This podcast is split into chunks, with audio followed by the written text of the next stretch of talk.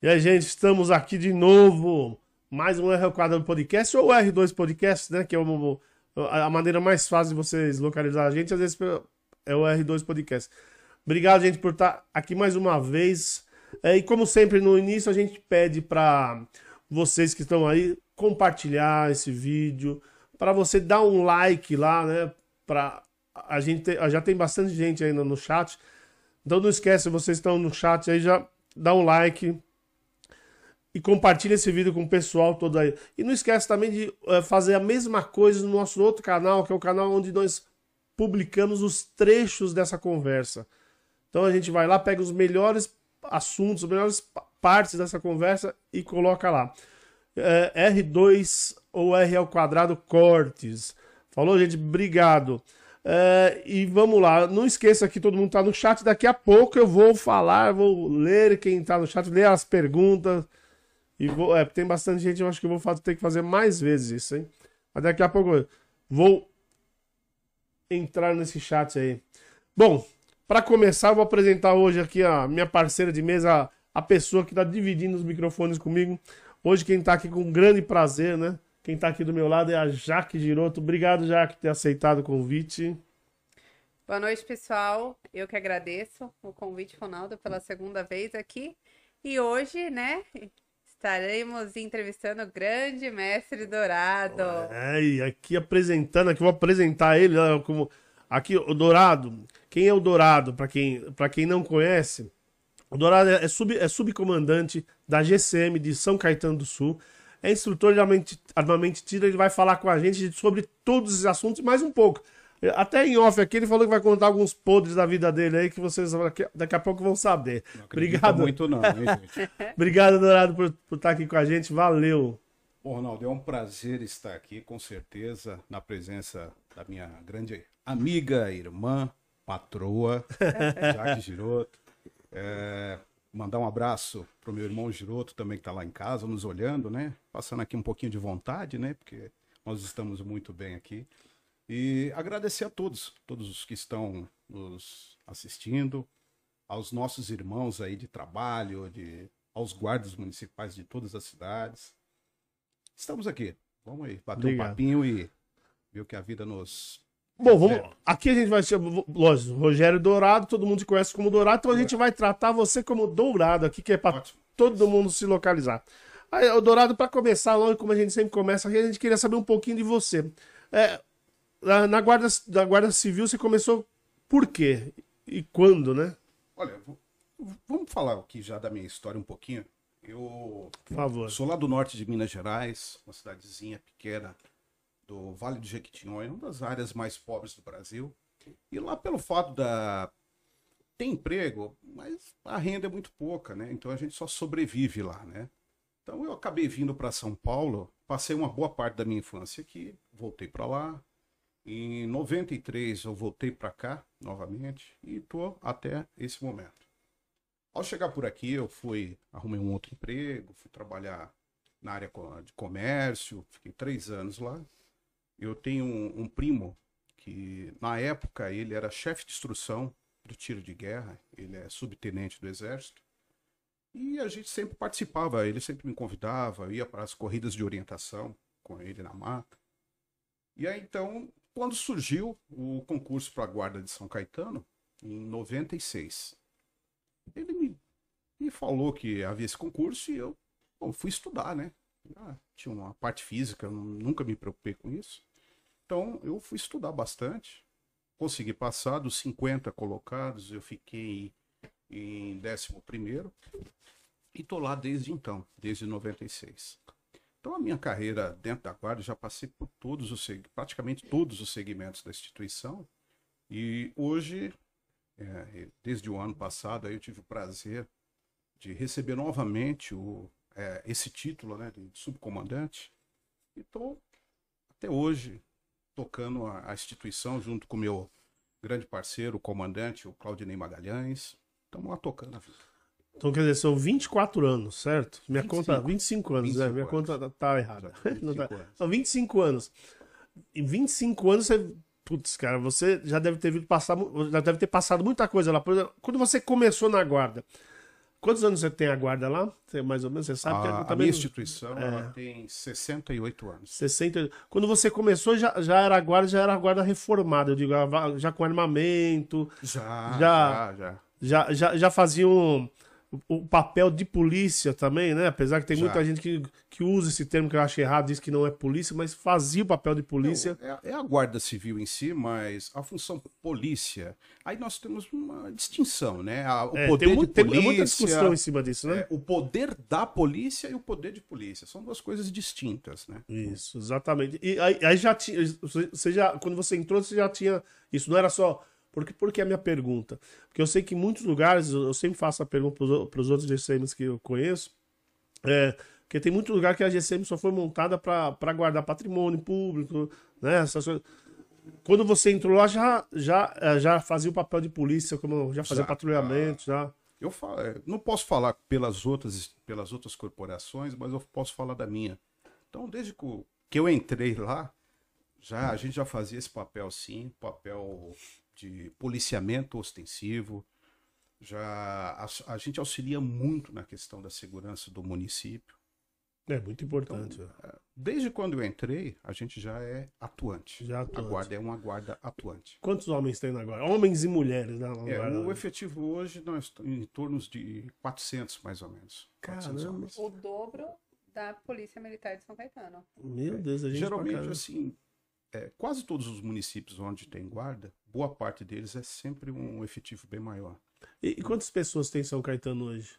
A população, População em torno aí de de quanto? 165 mil.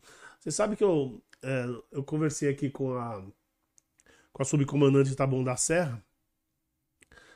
E ela, e ela falou que lá, se eu não me engano, são 200 ou 300 mil pessoas para 250 guardas. É, a nossa cidade. Porque ela- aliás, lá é uma cidade dormitório, Taboão da Sim. Serra é bem diferente de São Caetano. São né? Caetano ela tem 15 quilômetros quadrados. É ela pequena, é pequena. É. É uma cidade bem segura. Ganhamos o título a- ainda esse ano, ganhamos o título de a cidade mais segura do Brasil. E a gente vai discorrendo sobre tudo isso lá, a- atuando cada dia mais, buscando melhorias, investimento, né? O prefeito tem nos ajudado aí bastante. Mas ainda falta, sempre falta, né? Nós vamos É, estar não, é, sempre não querendo jeito. um pouquinho mais. Lógico, sempre querendo melhorar, né? Isso é importante. Sempre, sempre. É, aí até, até uma pergunta. A gente sabe aqui ó, que, pô, São Caetano, São Caetano do Sul, gente, para quem não. Que para quem tá assistindo não conhece muito aqui a região, que for do outro estado, São Caetano do Sul faz parte aqui do grande ABC, né? Do ABC paulista aqui, né? Porque também tem outros São Caetanos, né? Outras Tem São cidades. Caetano do Norte, lá em É, Pernambuco. isso também, que é bem conhecido, aliás, graças a um coral maravilhoso que eles têm lá. Diga-se de passagem. É, a gente sabe que São Caetano é uma cidade muito rica. Assim, a, renda per capita dela é, É é alta. É alto. E, gente- e aí até me falaram que uma das guardas civis mais bem é, equipadas e mais bem montada é a guarda civil de. Nossa, do Polo. Paulínia. Pe- Paulínia, isso, que é do Polo. Eu ia falar do Polo Petrolífero do, do, da usina Petroquímica petroquímica tem lá. É, o São Caetano também ela tá bem aparelhada, o prefeito lá dá uma, uma assistência, porque é que eu falo, Paulínia, os caras os cara estavam falando de andando de tracker, né? De, os caras de 556. Como que é a- a- os equipamentos que vocês utilizam lá em. Olha, o- hoje é, nós estamos em vias de troca de frota, né? Porque a cada dois anos a nossa frota é trocada. né? Ah, ainda estamos com veículos Cobalt, né? estamos aí com Trailblazer para a equipe de Romo, temos a S10 para o nosso canil e as motos, né? Hoje ainda a XRE 300, né? Que é as motos da, da equipe de Rotan. E armamento nós temos lá calibre 12, temos pistola, ainda temos revólveres. Estamos adquirindo outros tipos de armamento agora. Das arma, a, arma longa, maior é a Sim, arma 12. longa. Não, hoje a 12, né? A 12, Mas é. nós temos outros tipos É, de porque arma lá que estamos, estamos adquirindo, né? É, eu sei que algumas, al- algumas guardas civis, algumas prefeituras, na verdade, estão colocando agora essas armas longas, até mesmo Taboão Ah, da Serra. É por questão da começou agora da legislação, né? É isso, exato. do- Agora que eles estão treinando um pessoal lá na em Taboão da Serra, estão começando, come- ainda estão treinando alguns ah, guardas lá justamente para usar essas armas mais longas, que lá eu até esqueci o nome da arma, que é, que é ponto .40 que eles usam. é uma- CTT-40. CTT-40. É, eu, eu sou 74. péssimo de nome, cara. Uma Ela me carabina- falou, mas eu não guardo o nome de Uma nada. carabina de cada Isso, eles estão usando lá, mas também parece que já estão, segundo o secretário, o secretário de, de segurança lá também já vão, já estão pedindo a 556. Quer dizer, então, quer dizer, São Caetano não deixa nada a desejar a essas prefeituras. Não, eu não vejo. é, eu vejo São Caetano como uma cidade. Poxa, é, como eu te falei, ganhamos um título agora de cidade mais segura. Até por causa da atuação dos próprios guardas, né? A Guarda Civil, acho que em todo local, é uma das instituições que briga para trabalhar, né? É, até por isso, houve uma mudança na, na legislação lá em 2003, 2004, logo que houve a, a aprovação do Estatuto do Desarmamento, a primeira lei, ela, ela restringia o uso de arma para cidades com menos de 50 mil habitantes. Nós ficamos dois dias, somente dois dias parados, ah, sem sair para a rua por causa disso. Porque a nossa cidade a gente tinha 150 mil habitantes. Então, durante dois dias a cidade virou um caos. Então, isso é, não só com a Guarda de São Caetano, como as demais guardas, é, ela é necessária para auxiliar a população. Sim, também é muito Então, importante. por- devido a isso, ó, houve os questionamentos, houve mídia, um monte de coisa, a lei mudou. Então, cidades com 50 mil naquela época poderiam estar armadas durante o horário de trabalho e cidades com mais de 500 mil habitantes, 24 horas. Isso foi um, é uma aberração jurídica, na realidade, sim. né? Aí tivemos várias situações, salvo conduto. Agora recente o ministro sacramentou isso. Então toda a Guarda Civil, ela hoje ela é fardada e armada, é uniformizada e armada. E agora recentemente veio a lei dois recentemente que eu falo em 2014, né, veio a estatuto da- das guardas, o estatuto geral das guardas, que é a lei 13.022.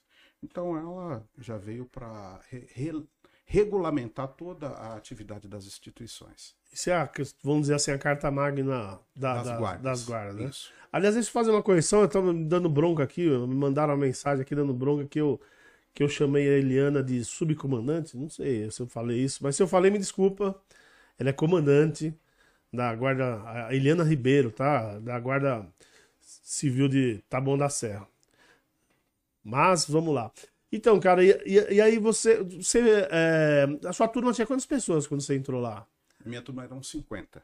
Ah, já começava 50 a turma grande já, né? É, depois, logo em seguida, foram aumentando, né? Hoje a gente chegou a esse patamar e, se tudo der certo, o ano que vem abriremos um novo concurso, né? Vai depender da, da administração e do prefeito, porque já estamos defasados, por incrível que pareça. Mas estamos São. Caetano, São Caetano, São Caetano, eu acho, né? Não sei, que eu não sou nenhum grande entendedor especialista. Mas São Caetano tem um problema por causa da- da- das cidades ao redor, né? Então, é- Então, o movimento é muito grande, não é isso? A- as A comunidades. dificuldade, não, nem diria problema, entorno, dificuldade, né? É, ao entorno, né? Nós temos a, a- a nossa problemática maior, não é nem a- o público interno, né? A população. É a população externa, é do entorno da- do município. É, então, e, e aí lá é passagem para os outros É um municípios, local de passagem. é, e é muito próximo de São Paulo, tem muita fábrica, né? Então, é, Correto. isso, isso deve dificultar bastante para vocês lá, né? É, a, gente, a gente vai tentando fazer o, o melhor, né? O melhor que a gente busca lá é a questão da segurança da população, da orientação, ronda escolar, a questão das crianças, né? É, isso são coisas que a gente a todo momento está se preocupando. Mas, mas, mas, é, vocês atuam, lógico, na- nas divisas ali, ma- mas vocês podem sair, vocês ficam na. Porque tem uma base ali na entrada agora, né? É, ali é, nós temos algumas bases. ali- algumas a entrada é na Goiás divisas. ou a Avenida Goiás é uma da principal É, São é, Caetano, essa só para base que explicar? você deve estar falando Bem- é, a, é a base da Almirante Delamare. Isso. É na divisa com a Almirante Delamare ali com São Paulo. Nós temos uma base. E, e tem em todas as saídas da cidade? Quase todas. Quase Mas to- nós temos é, o o ponto que não tem base fixa, a gente coloca viatura. Até porque, vamos lá, base fixa ela só dá segurança para aquele entorno, para quem está próximo a ela. Então hoje nós buscamos mais o que? As bases móveis. Porque se você tem um problema em um ponto, é, de certa forma em algum ponto, a gente migra para lá. Hum. O problema migrou para outro local, a gente tem meios de levar essa base para outro local. Agora a base fixa não, ela só vai dar segurança mesmo para aquele entorno da base. Entendi. Mas, mas aqueles, aquelas, aquelas bases da, da entrada da cidade ali, onde nós estamos falando que é da É, lá, Delamários. lá- lá é uma Eu- base estratégica. É, assim. eu conheço Ah, desde é. que. Sempre teve, né? Tanto- Desde A- moleque antes da construção, Caetano, tem na aquela- realidade, antes da construção da base, a gente ficava lá, tinha um, era uma outra fachada, a entrada da cidade, tinha tipo um, tu- um tubo na lateral que a gente montava ali e sempre teve uma viatura ali. Sempre tem uma postada, viatura. sempre, Exatamente. é. sempre teve uma viatura. E, postada. cara, mas a gente tava falando de investimento, né, de de cidade, que a cidade investe bastante, até porque por ser bastante rica a cidade. E, e, é, monitoramento lá, como.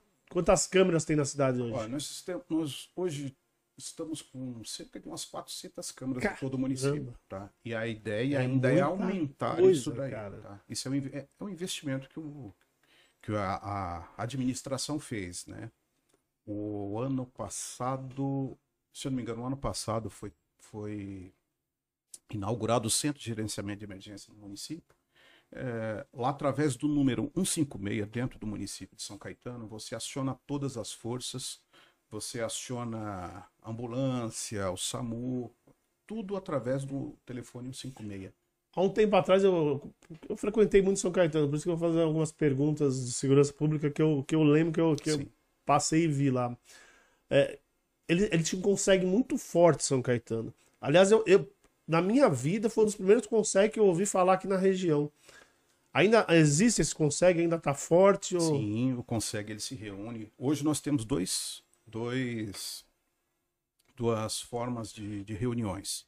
É através do Consegue, que é o Conselho de Segurança do Estado, e nós temos o Conselho Municipal de Segurança. E isso tudo em conjunto entre as forças policiais. Participamos dos dois, dos dois, das duas reuniões. Então são reuniões mensais, onde a população vai, leva para nós a problemática, não só a questão de segurança, eles levam tudo. É questão do problema da via, é, às vezes precisa de uma lombada, às vezes um farol. Então Sim. eles levam todas as questões, to- todos os problemas, eles levam para os consegue, o consegue e para o COSEM. E aí a gente vai fortalecendo o máximo possível, resolvendo a problemática que a população encontra, e a gente leva isso para as secretarias que são responsáveis. Boa parte, digamos aí, quase que 98% dos problemas são resolvidos através dos conselhos. Ah, os problemas. Porque, como nós, nós estamos falando de consegue, que era um conselho de segurança antigamente, hoje não é só isso, não é isso que você está dizendo? Então, nós temos dois hoje. Hoje O- nós temos o sim. Conselho, o CONSEG, que é o Conselho de Segurança do Estado, Sim, né? e o, e o do, do e município. nós temos o COSEM, que é o Conselho de Segurança Municipal. Esse também. municipal não. É só, só fala de segurança os dois. Todos dois são É porque você, é- é- você é pontuou algumas coisas de é, farol, de. Não, não. tá- O Conselho é de Segurança. Sim. Mas se você analisar, tudo envolve a segurança. Quando um munícipe leva para a gente uma demanda, às vezes precisa de uma lombada em um local. Por quê? Porque às vezes tem veículo passando muito rápido, ele quer. Ele vê o problema de um, de um risco. Porque a segurança em si não é só a questão da Guarda Civil da, da- e das polícias, né? Polícia Militar e Polícia Civil. Às vezes a segurança também é uma iluminação, um local que está com problema de iluminação. Ah, entendi. Então, a população, tudo ela- que tudo ela- envolve. ela- tudo que envolve segurança, eles nos levam e digamos aí, como eu falei, acho que 98% dos casos são resolvidos de imediato. são resolvidos. É. é- Isso, isso que é importante. Vou aproveitar o gancho, né? Por é, que favor. você falou sobre essa cultura que vem, né? Que guarda não é polícia. É, semana passada, você me corrija se se eu estiver errada, é, um guarda municipal de São Caetano, o Polese, auxiliou junto ao GOI, é isso? O GOI Isso. São Bernardo, é, e conseguiu é, retirar do veículo, né? Tava ali escondido, camuflado dentro do veículo, 60 quilos, né, de cocaína, foi isso, né? Nós temos um canil, que seria aí, acho que digamos que um dos melhores da região, da região e se Continua, do Brasil. continua perto da faculdade ainda? Não, o nosso canil ele fica na saída do município, divisa com a Presidente Wilson, ele divisa com São Paulo. Ah, então mudou. É bem na É, divisa é. mesmo, na Guida É Liberta. porque antigamente É era um perto da antigo faculdade Mauá ali, né? Isso, é um antigo, ela é um antigo clube de tiro. Era um antigo Hum. clube de tiro de São Caetano que se transformou no canil Pô, da eu guarda. sei onde é, então. É, a nossa guarda, Não ela, sabia, não. é- é- ela tem um canil que, lógico, com o passar dos anos aí a gente vai pegando um monte de coisa que, que já vivemos, né? Nós já tivemos vários cães premiados, né? Nos, nos campeonatos entre guardas, campeonatos de polícia. E o pessoal lá é, trabalha muito quanto a isso. Eles investem muito, não só ah, internamente, ah, com o apoio da, do município, mas investe muito ainda particular do próprio bolso, né, para fazer alguns cursos, algumas especializações. E aí dá é, esse resultado, como a Jaque falou. Nós somos chamados aí pelos os outros municípios, né, pela, pelo GOI, pela, às vezes até pela própria polícia militar, que às vezes alguma situação de emergência chama, o pessoal se desloca com, com certeza e vai dar o apoio e dá no que deu, né? A gente pega é, Guarda Civil bem forte no Canil, né? Não só de São Caetano, né? Porque você, você vê Sim. bastante, falando bastante das, das guardas civis, Quase relação aos canis, sempre hoje, tem os cachorros. Quase é. todas estão criando o canil. Quase todas. É, e ninguém tem, né? Tô, as outras polícias não têm eu tô falando isso Às por quê? dificuldade até de chegar a equipe de canil no, num atendimento de uma polícia militar, às vezes vai pedir o canil lá São Paulo, vir. Tem toda essa dificuldade. É porque você, eu, eu, vejo, eu, vejo, algumas operações que passam muito na TV ou, ou no, no, YouTube. A gente de, de, de, cor, de cor, É sempre tá lá a GCM lá sempre, com, os. Com, os, com, os, cães, né? Sempre. É, eu, eu, acho que a Guarda Municipal hoje não se tornou um braço, né, da Polícia Militar. Eu acho que ali é, todo mundo tá trabalhando em conjunto, né?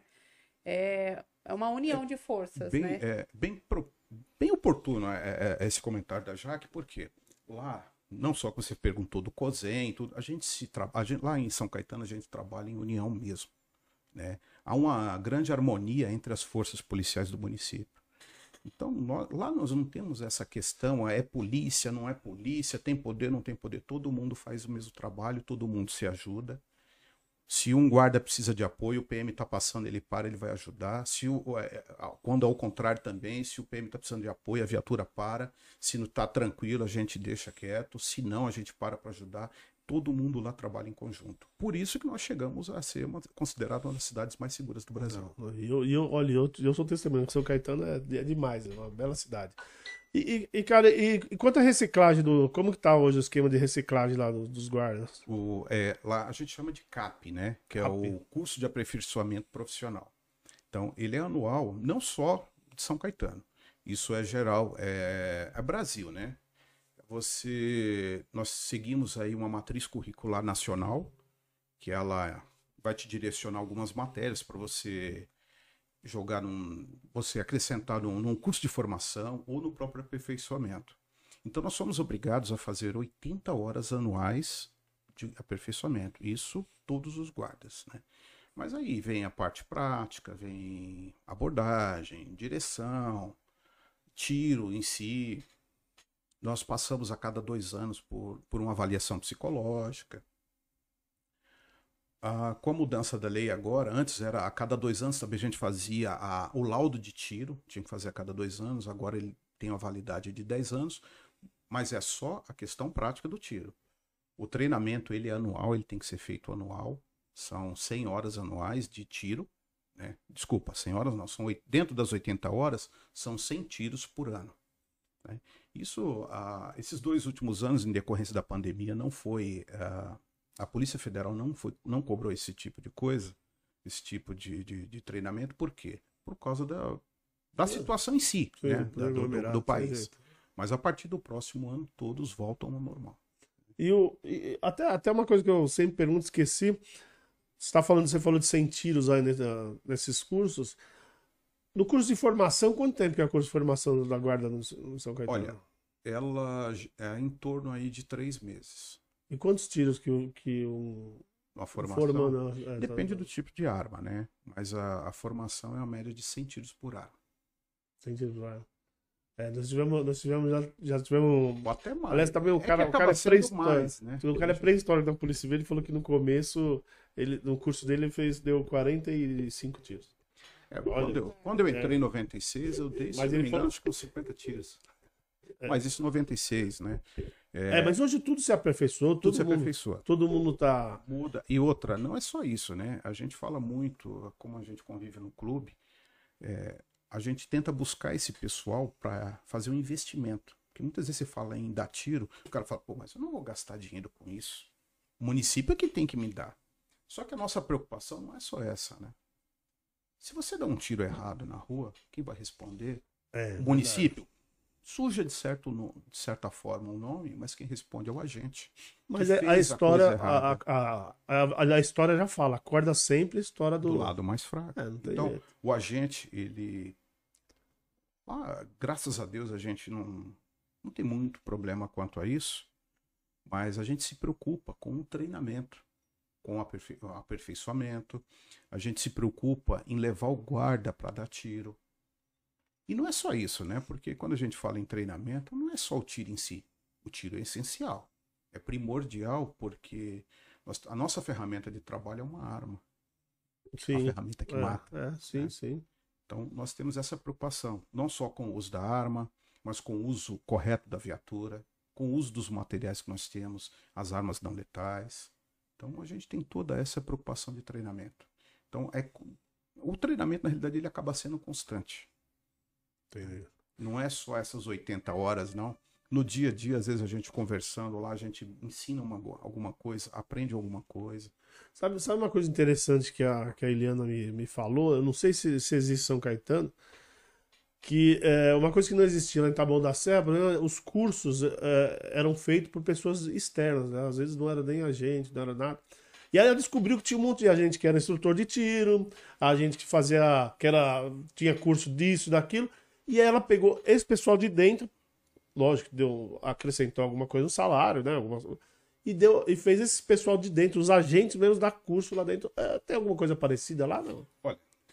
Vamos te falar aqui do, do início do nosso gabinete de instrução. Em 2000, 99, foi quando eu fiz o meu primeiro curso de armamento e tiro, instrutor de armamento e tiro. Fiz através da Polícia Civil. né? Sou instrutor credenciado por ela em desde 99. E em 2000, ah, não, não havia uma exigência na época do- de- da, da criação do gabinete de instrução. Porém, quando eu fui pra rua e vi um, guarda com duas armas na mão, parecendo coisa de filme, né? Indo para um lado e pro outro. Então, você parei, olhei, comecei a analisar aquilo. Eu falei, poxa vida, Tem alguma coisa errada. tem coisa errada aí. Precisamos começar a treinar. Então, desde então, nós criamos um gabinete de instrução. Tinha uma guarda chamada Márcia. Ela não está mais hoje no- na guarda, foi tocar o- a vida de outra forma. Então, ela era muito atuante nessa parte. Então, a gente se juntou e resolvemos, naquela época, já montar um gabinete de instrução da Guarda de São Caetano. E aí a gente começou a pensar dessa forma. Vamos buscar dentro do nosso corpo aqui as especializações. Quem tem algum curso, quem tem algum conhecimento. E a partir dali nós começamos. Em 2014 veio o convênio junto à Polícia Federal. E a partir de então houve uma obrigação da criação do gabinete de instrução. Só que nós já tínhamos. né? Isso já fazia parte do, no- do nosso dia a dia. né? Quer dizer, já tinham cinco anos aí, já tinham. Cinco, anos, cinco anos antes a gente já tinha. É, no entanto, é, nós não temos muito problemas, é, digamos assim, na, na rua. Por quê? Justamente pelo conhecimento que os guardas têm. Boa parte da nossa instituição tem curso superior. Boa parte. Digo aí que mais de 50%. Então a gente busca é, essas especializações e a gente embute tudo dentro do gabinete de instrução. Nosso, Eu eu acho muito interessante É uma isso. coisa boa também, porque você tem a vivência de rua, né? Você sabe o que o guarda ele precisa, né? Ali, é, sendo instrutor de tiro, tendo a visão ali do patrulhamento em si, porque a gente sabe que tem muitos comandantes que têm outra visão, né? E a guarda é, de São Caetano tá ali sempre à frente, Hoje né? nós temos na guarda cinco instrutores de armamento e tiro credenciados pela Polícia Federal. É, Então, para nós é um orgulho, né? Não, é um orgulho, não. Sim, é um orgulho. São cinco. Mas não é o total de, de instrutores. são só, são não, só cinco só de armamento e credenciados. tiro credenciado. Só os credenciados, sim. É, Mas, Nós temos instrutores de, de várias matérias lá dentro. Sim. Mas de armamento de tiro você tem quantos lá? Cinco. Só, São são- mas não, são pou- não é pouco para 400 homens, você falou, né? Quatro- Ah, em vista das outras instituições aí. É bastante, né? bastante. Não, é não, eu, eu tô, por isso que eu falo, É que, eu, assim, eu, é tô, que a gente acaba eu sou bem leigo no assunto, entendeu? Não, então é- eu tô fazendo um número básico, É a conta básica. a gente acaba 5 para dividindo. 400 A é gente acaba muita dividindo o trabalho, né? Então, cada, cada período vai uma, uma turma com um instrutor, vai com outro, às vezes vai dois juntos, três juntos. Então a gente divide. E tá crescendo, né? Acho que o, o instrutor de armamento e tiro, acho que deu um boom. Deu, uns anos depois da, Deu um das- boom da liberação. A liberação não, né? Digamos assim, depois da que houve essa facilidade para que a gente possa se defender, depois disso é, aumentou bastante. É, a história dos CACs, né? Começou a liberar, porque o pessoal quer, o pessoal quer se defender, né? Todo mundo quer se defender. E É a gente- uma maneira. E É, quando a gente fala de é isso? formação de instrutor de armamento e tiro, a gente tem uma responsabilidade muito grande quanto a isso. A gente vê algumas, algumas empresas aí que dão curso. É, eu já que- cansei de questionar algum- alguns instrutores, né? Que assim, eu não perco a oportunidade de aprender. Não perco. Às vezes eu finjo que não sei alguma coisa, faço algum questionamento só para ver como é que o, o cara vai me responder. E às vezes, talvez até ele me responda de uma forma correta, mas de uma outra forma que eu também não sabia. Então Sim. eu estou sempre, como eu falei, eu não perco a oportunidade de aprender, eu estou sempre aprendendo. Tá sempre atento para. Então, a gente vê isso, é, a gente vê é, a diferença do curso que, que é dado hoje lá na SALT, né, com, com os nossos instrutores lá formados pela, pela instituição, pela, pela Assault, a, ao diferencial. Lá nós fazemos, além de tudo, o cara faz o curso, tudo, mas ele só vai receber o certificado mesmo depois que ele cumprir o estágio dele. Ele faz um estágio até para que não saia de lá é, falando besteira ou fazendo besteira. É, isso é E a gente vê muito isso, isso cresceu muito nesse, nesse lado de, de instrutores, né? Você vê cara fazendo cada loucura aí, ensinando coisas que o aluno nunca vai, vai usar na rua, né? A gente ensina aquilo que a gente utiliza. E nós vivemos a segurança pública, dia a dia. Sim, sim. Então, é, para mim, é, é uma coisa natural ensinar o, o tiro, porque eu vivo aquilo constantemente. É difícil, é diferente de alguém que nunca viveu essa, essa questão da segurança pública, do enfrentamento, de uma abordagem, como é que eu vou fazer, como é que eu vou utilizar essa arma. Então, é diferente. Até a porque gente na ensina, técnica é muito fácil, né? é, a gente ensina aquilo que a gente usa.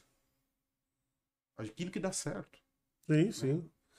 Já é comprovado, né, que dá Já é certo. Isso, é, isso é verdade. Aí, cara, voltando aí, vamos voltar. Vamos falar bastante de, sobre IAT, que é uma coisa também que eu gosto também de falar, tá? eu acho muito interessante. E, mas voltando a São Caetano, cara, e sabe uma coisa também que eu acho muito interessante na, na, na- não é não só, só na Guarda Civil, né? Eu acho que todas as polícias. É, os programas que tem, né? De, de, de- por exemplo, a Lei Maria da Penha tá aí, né? É, hoje muito se fala sobre defesa da mulher. Quais os, os projetos ou quais os programas que, que, a- que a GCM lá de São Caetano tem hoje para É, apoiar Semana essas passada, mulheres? Semana passada, uma reunião junto com a administração da prefeitura, departamento jurídico, tudo. Até porque eu fiz um projeto de criação da Lei Maria da Penha, isso em 2017. né? Esse projeto é meu, mais a doutora Maria Aparecida, que é uma advogada do Departamento de Assistente Social. Nós montamos esse projeto, né, focado nessa questão. Em 2017, o índice era pouco ainda de- já existia bastante. Sim, sim. Mas sim. em São Caetano era pouco o, o índice de violência doméstica. Lógico, aumentou agora com a questão da pandemia. E, e a partir de então, eu resolvi fazer esse projeto, que eu fui participar de, um, de uma conferência de segurança pública e falou-se muito sobre isso. E isso me tocou. Então resolvi fazer. Estamos aí em via de aprovação dela o nosso deputado, o deputado do município, já está conseguindo, inclusive, uma viatura, né, para essa finalidade. Então, a gente ainda está investindo nisso. Mas hoje, a guarda já atua no combate à violência doméstica. Na realidade, hoje não. Sempre atuou. Sim, sim, sim. E agora um pouco mais.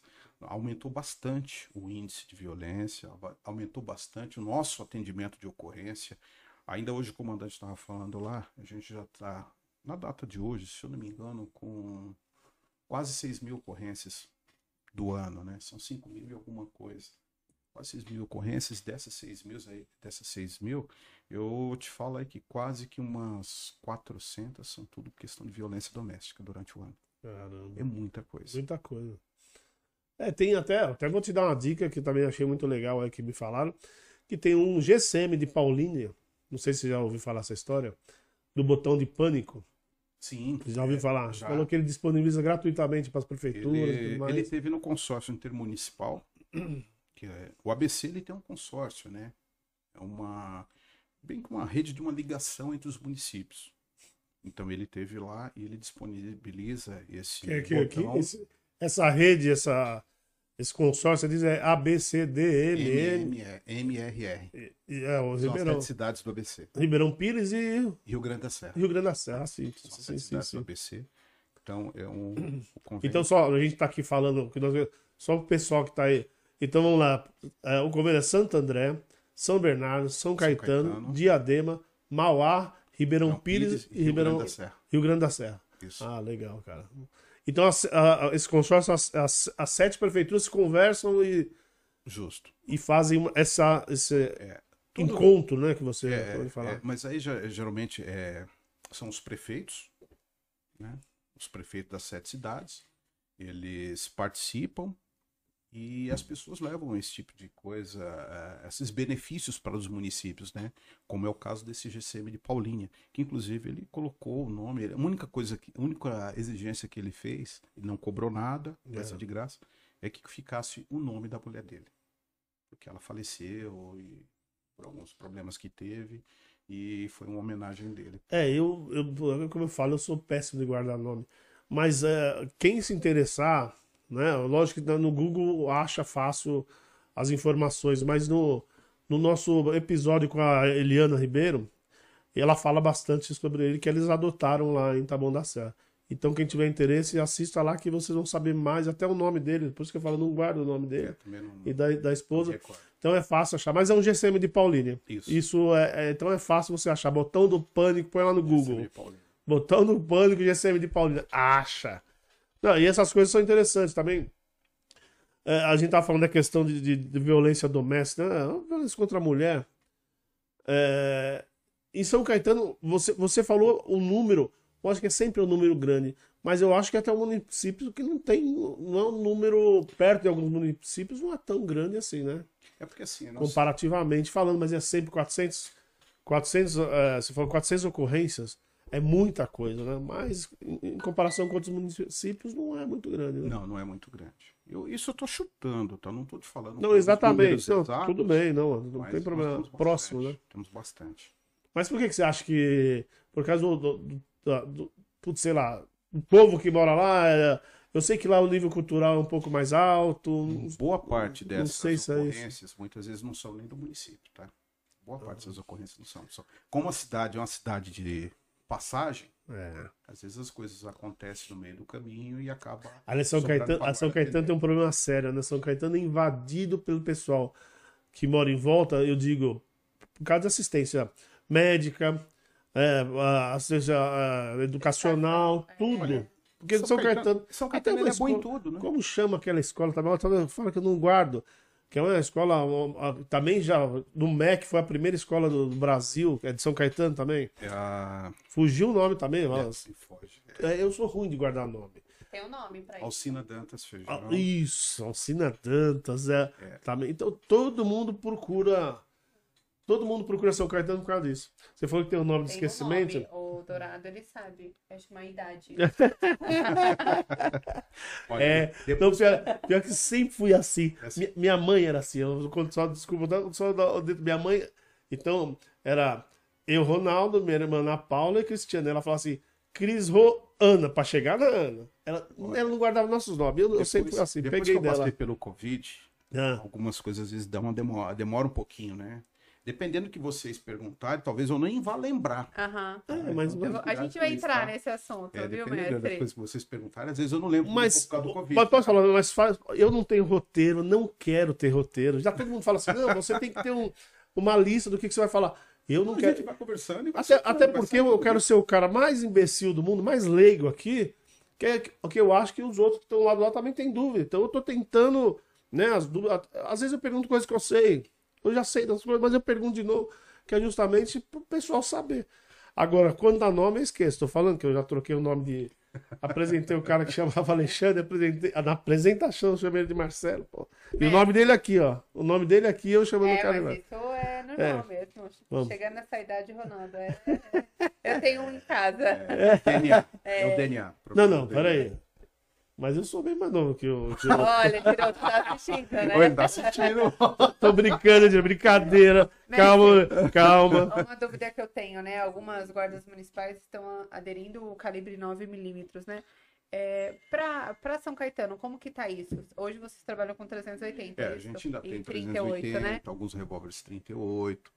Já está, isso está tudo em estudo, viu, Jaque? É tudo questão de, como posso dizer, é, já está, algumas coisas já vamos adquirir agora, já pelo menos a, CTT 40, isso aí já está vindo. E a nossa ideia, os nossos projetos é de mudança, sim. A ideia é talvez o A9 ou o ponto 40. Até porque o calibre 9mm hoje é o auge, né? É o auge. É, porque é da história do Stop Power lá, né? Que, que acabaram, né? parada, É, e não é- fixa, Ali- aliás, a- a a polícia- tipo de munição. A Polícia Civil e a, e a Militar já estão trocando já. É, a, a militar ainda tá de 40. Trocou o armamento, né? Isso. Estávamos de Taurus e agora estamos modificando pra Glock. É. Pra Glock isso. É, mas parece que já vão trocar por 9mm. Pelo menos a informação que eu tive A, aqui. a Polícia Civil já tem bastante unidade, né? Com 9 milímetros. Voltou, porque no mundo inteiro, as, as polícias do mundo inteiro optam por, por É, 9mm. hoje, hoje o que nós temos está nos suprindo. As Porém, é como a gente fala, né? a gente vai buscando sempre a melhoria. Sem melhoria. né? Então já está nos nossos projetos, mudança de calibre, E quando- mudança quando de armamento. E quando entrou, entrou na GCM, que, que armamento que você usava? Era só 38. 38. Revólver 38, 6 tiros, Mas, mas 6 você. polegadas. Mentira, era estilingue.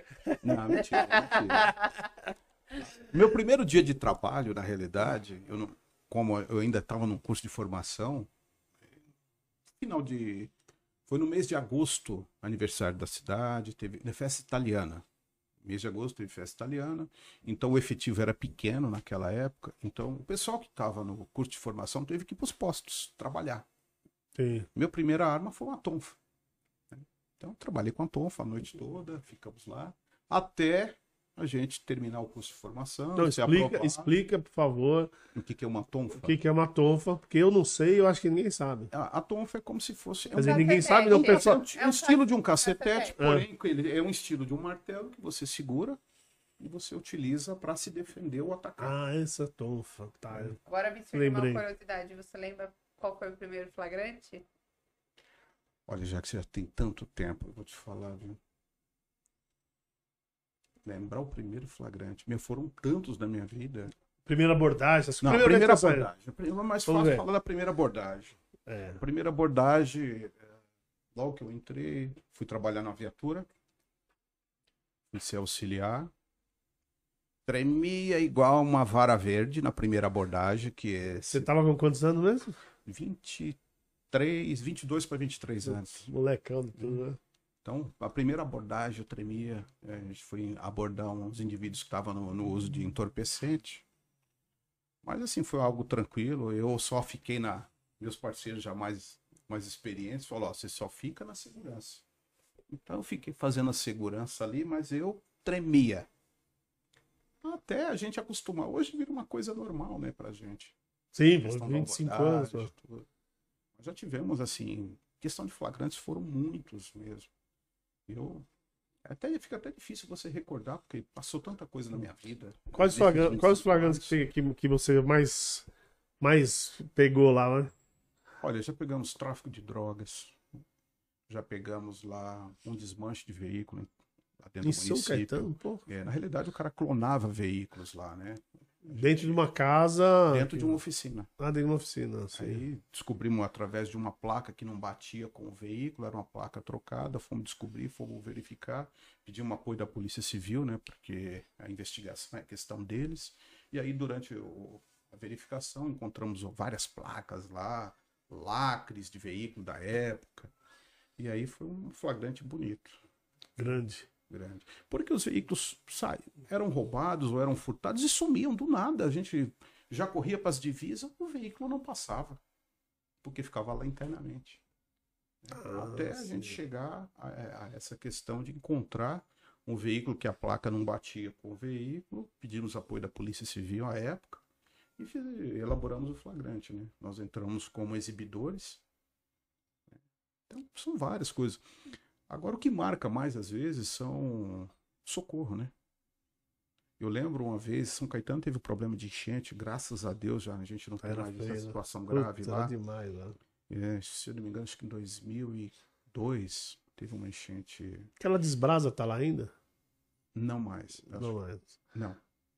Nós entramos. Que é do na- lado do mercado ali, né? Que Isso. Aquela coitada pegava todas as enchentes, a, a concessionária dos carros toda semana Nós os caras iam embora. entramos na Combote, que na época a gente, a Defesa Civil, era a Guarda Civil na época, tinha pouca gente o efetivo, então o bote já ficava dentro da sede. Então começava a chover, eu já pegava os botes, já começava a encher, porque a gente não sabia como é que seria. Eu lembro que teve uma época que eu entrei 8 horas da noite, às 20 horas, no, com bote na água para socorrer o povo, lá no Jardim São Caetano, no, no, no bairro de São José. Então, eu- a gente entrava às 8 e saía. a ali, ali é terrível. Então, eu lembro que nós ah, durante uma dessas situações, um, tinha um, paramos, a gente foi entrando no Jardim São Caetano, tinha um cidadão segurando num cesto de lixo e ele tremia muito. Aí, isso já era o quê? Quase, quase 11 horas. E pra quem não conhece, Jorge de São Caetano é só mansão, né? Só mansão. Só a mansão. Isso não, falar hoje- que é um. É, hoje já melhorou muito, não temos mais essa, problema, essa problemática de Sim. enchente como era. É, porque lá o problema lá era o córrego dos meninos, certo? dos Meninos. Houve E resolveram, da né? prefeitura. É isso, prefeito, é, Fez uma canalização, fez a limpeza, fez um monte de coisa. Então, Assoreamento, teve tudo. é, melhorou é. bastante isso. Então eu lembro que quando foi por volta de 11 horas, nós encontramos esse cidadão lá. Aí fomos socorrer ele, tirando, a água estava quase no pescoço dele. Tiramos ele, colocamos no bote, até o bote tremia de tanto que ele estava com medo, frio, né? Aí eu perguntei, desde quando você está aqui? Ele falou, puxa, desde as 9 horas. da- Desde as 9 horas foi quando a água Caramba. começou a subir, ele não conseguiu sair mais. Isso já era 23 horas, mais ou menos. Putz, grilo. Conduzimos, levamos ele para outro socorro. Uma certa feita, um ônibus cismou de passar. Um Achou que dava. de- Achou que dava. Só que isso lá na, na parte da divisa ali com a presidente Wilson. Aí entramos com bote, corda. Pra tirar todo o povo coisas, lá. Pra tirar o pessoal de E dentro. porque você nunca teve ideia de fazer curso pra bombeiro? Não, a gente faz alguns cursos junto com a Defesa Civil, Sim. com o próprio pessoal do bombeiro. Não, mas em vez de vários GCM você não entrou pro bombeiro, já que você falou que Então, gosta dessas coisas. Quando, quando eu entrei para a guarda, na realidade, eu queria ir para o exército. O meu sonho era ir para o exército. Só que na época, quando eu vim de Minas para cá, eu só tinha o endereço de uma tia que mora em São Caetano. Então, eu fiz a, fui fazer o alistamento, fui até o centro de São Paulo, ali no batalhão Maitá, onde era do exército, Hum, depois sei, passou sei, pro shopping. sei.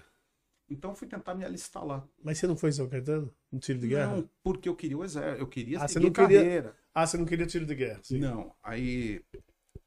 Aí eu só tinha o endereço dela, me alistei, fui me alistar, aí me deram o endereço de onde? De São Caetano. Só que por falta de orientação, né? Aí fui lá, me alistei, aí falaram: você vai servir no, no tiro de guerra, tem que se apresentar aqui tal mês. Falei: ah, tiro de guerra? Putz, não é o que eu queria, mas vamos lá. Aí fui para minha região, voltei para Minas. Peguei essa a- a- a o meu alistamento, consegui fazer a documentação por lá e servi lá. Servi o tiro de guerra lá em Minas Gerais, na minha cidade. É, foi um muito- período muito bom, ralação total, mas foi muito bom. E de lá para cá eu vim. né? Mas aqui a minha ideia já não. A gente vai mudando conforme o tempo. Então eu vim com a ideia de trabalhar na área comercial. Aí fui trabalhar num- numa grande rede de supermercado. Fiquei três anos. Aí na, na- com seis meses eu fui, eu comecei como repositor. Com seis meses eu já fui a gerenciador. E eu já estava sendo cotado para ser um futuro gerente de setor. Só que aí mudaram a política do, do, do, mercado, não ia existir mais o futuro gerente de setor, que é aquele que começa de baixo até, até lá em cima, né? Então eu só. Eu, quando eu vi que só chegava até aquele ponto, e os gerentes, os futuros gerentes seriam pessoas que faziam administração e eu fazia estágio lá e ficavam por lá. Aí eu pedi para sair. Pedi, aí passou um tempo, acabaram me mandando embora. Aí foi que pintou a Guarda Civil. No primeiro momento, eu fui pelo concurso. Aí você vai gostar. Você entrou direto como guarda ou você fez para inspetor? Não, é primeiro, você começa como guarda, como terceira classe, e aí você vai galgando as classes. Acima, é, não, porque, né? porque vou, desculpa falar toda hora dela, mas é que a minha referência é ela. Na verdade, a minha Eliana, ela falou que quando ela fez, também foi nessa mesma época. Aliás, a Guarda Civil estava se montando lá, né? Tava se criando. Ela foi a segunda turma. Ela tinha o concurso para é, guarda, guarda, e para inspetor. Classe. Não, nós não tivemos. Lá, não. Lá, lá você sempre começa como, como terceira classe. Entendi. Vai galgando, né? Inclusive agora nós estamos em vias de mudança do nosso estatuto. Então, estamos vendo aí se semana, semana que vem, dia 17, a gente já aprova ele, aí já muda a vida de todo mundo. Ah, então ele já está pronto, só falta tá aprovação. Pronto, tá pronto, porque isso é complicado demais, burocracia demais. Antes, na, porque nós conseguimos terminar ele na véspera da, do início do, do, decreto do presidente da pandemia. Hum, e aí teve sim, que travar até 31 de dezembro desse ano. Então agora nós já estamos em uma nova tratativa para ver se o ano que vem a gente põe isso em prática. E teve que fazer muita mudança, não? Ah, teve, teve. Cada esse Bastante. período? Mudamos um monte de coisa. É... Não, desse período você fala? É, que ficou parado nesse período por causa não, da pandemia, teve que fazer alguma mudança? Não, não, praticamente quase que nenhuma. Estamos só aguardando o departamento jurídico da prefeitura é, sanar todas a, as dúvidas para ir sim ir para a Câmara para ser mas, aprovado. Mas eu te cortei, você ia falando quais. Uh, com esse novo estatuto, quais são as mudanças aí? Ia falando, eu acabei de Ah, sim. Nós, vamos ter, nós estamos criando outras classes internas na Guarda, que hoje não tem na nossa Guarda, né? O nosso estatuto, ele já é... Ele é de 2000 ainda, né? Depois de 2010 teve um, um, um, uma nova mudança, mas ainda não, ele não, não, não nos supre. Né? Então tivemos que fazer toda essa mudança. Então, o ano passado, eu, como faço parte de uma comissão de, de, de, de criação de estatuto, nós ficamos aí. ano passado, eu já estou pensando que nós estamos em 2020 ainda. Em 2019, nós. É que ninguém conta, né? é, esses dois anos Todo mundo se perde, né? Todo mundo se então, perde porque dois... ninguém consegue botar na cabeça dois... e ficou dois anos parado. Dois... Então, em 2019, nós terminamos esse estatuto. E aí ficou esses dois anos praticamente parado, porque não poderia promover ninguém, não pode dar aumento para ninguém. E vamos ver se tudo der certo. Semana que vem nós temos uma nova reunião com o departamento jurídico, resolvendo todos os problemas. O nosso estatuto vai. É, é, lá o pessoal fala que é o estatuto dos sonhos, que vai melhorar a vida de todos. Vocês têm plano é, de aposentadoria lá, não? Porque eu, eu, eu sei também que tem uma luta na Guarda Civil do Brasil inteiro. Que aposentadoria lógico, especial. É, que isso, exatamente. É, mas, você, hoje... mas vocês têm um, uma previdência privada Cada um faz particular. Por quê? Porque a Guarda de São Caetano ela é, ela é seletista, ela não é estatutária, né? Isso. Então, pelo fato de ser seletista, a gente tem um fundo de garantia. Então a gente aposenta pelo, pelo INSS. Então nós também, é, na realidade, é, essa briga é geral, é Brasil inteiro. Né? É Brasil inteiro. Para legalizar a questão da aposentadoria especial.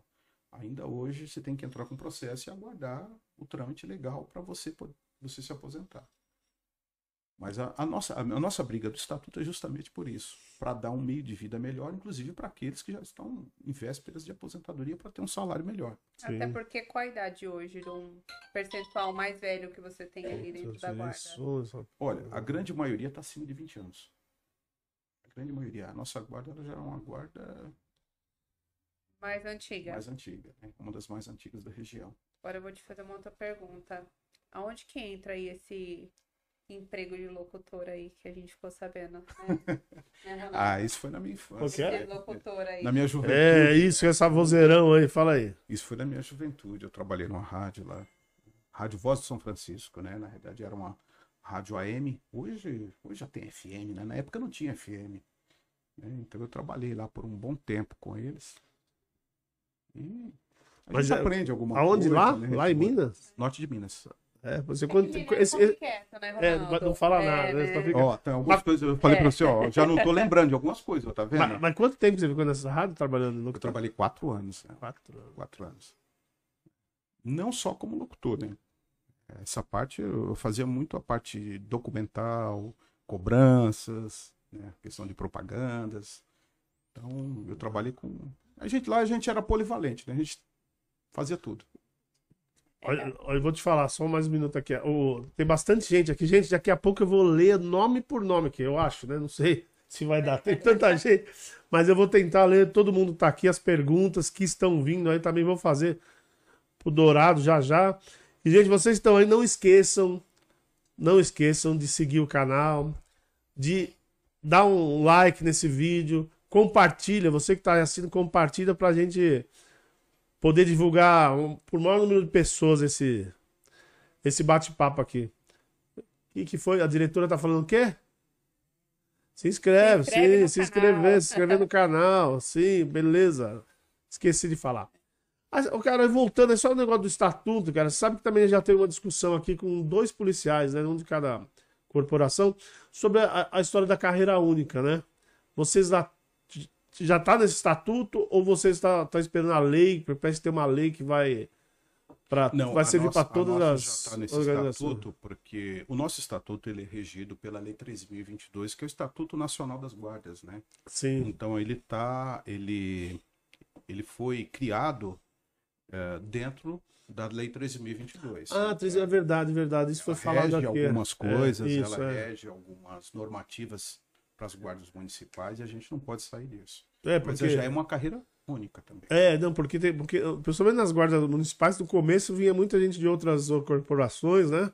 E assumia até cargos importantes lá, tá? Ah, é- era o cargo de comandante e subcomandante. É. Até 2016, a Lei 13.022 ela autorizou, né?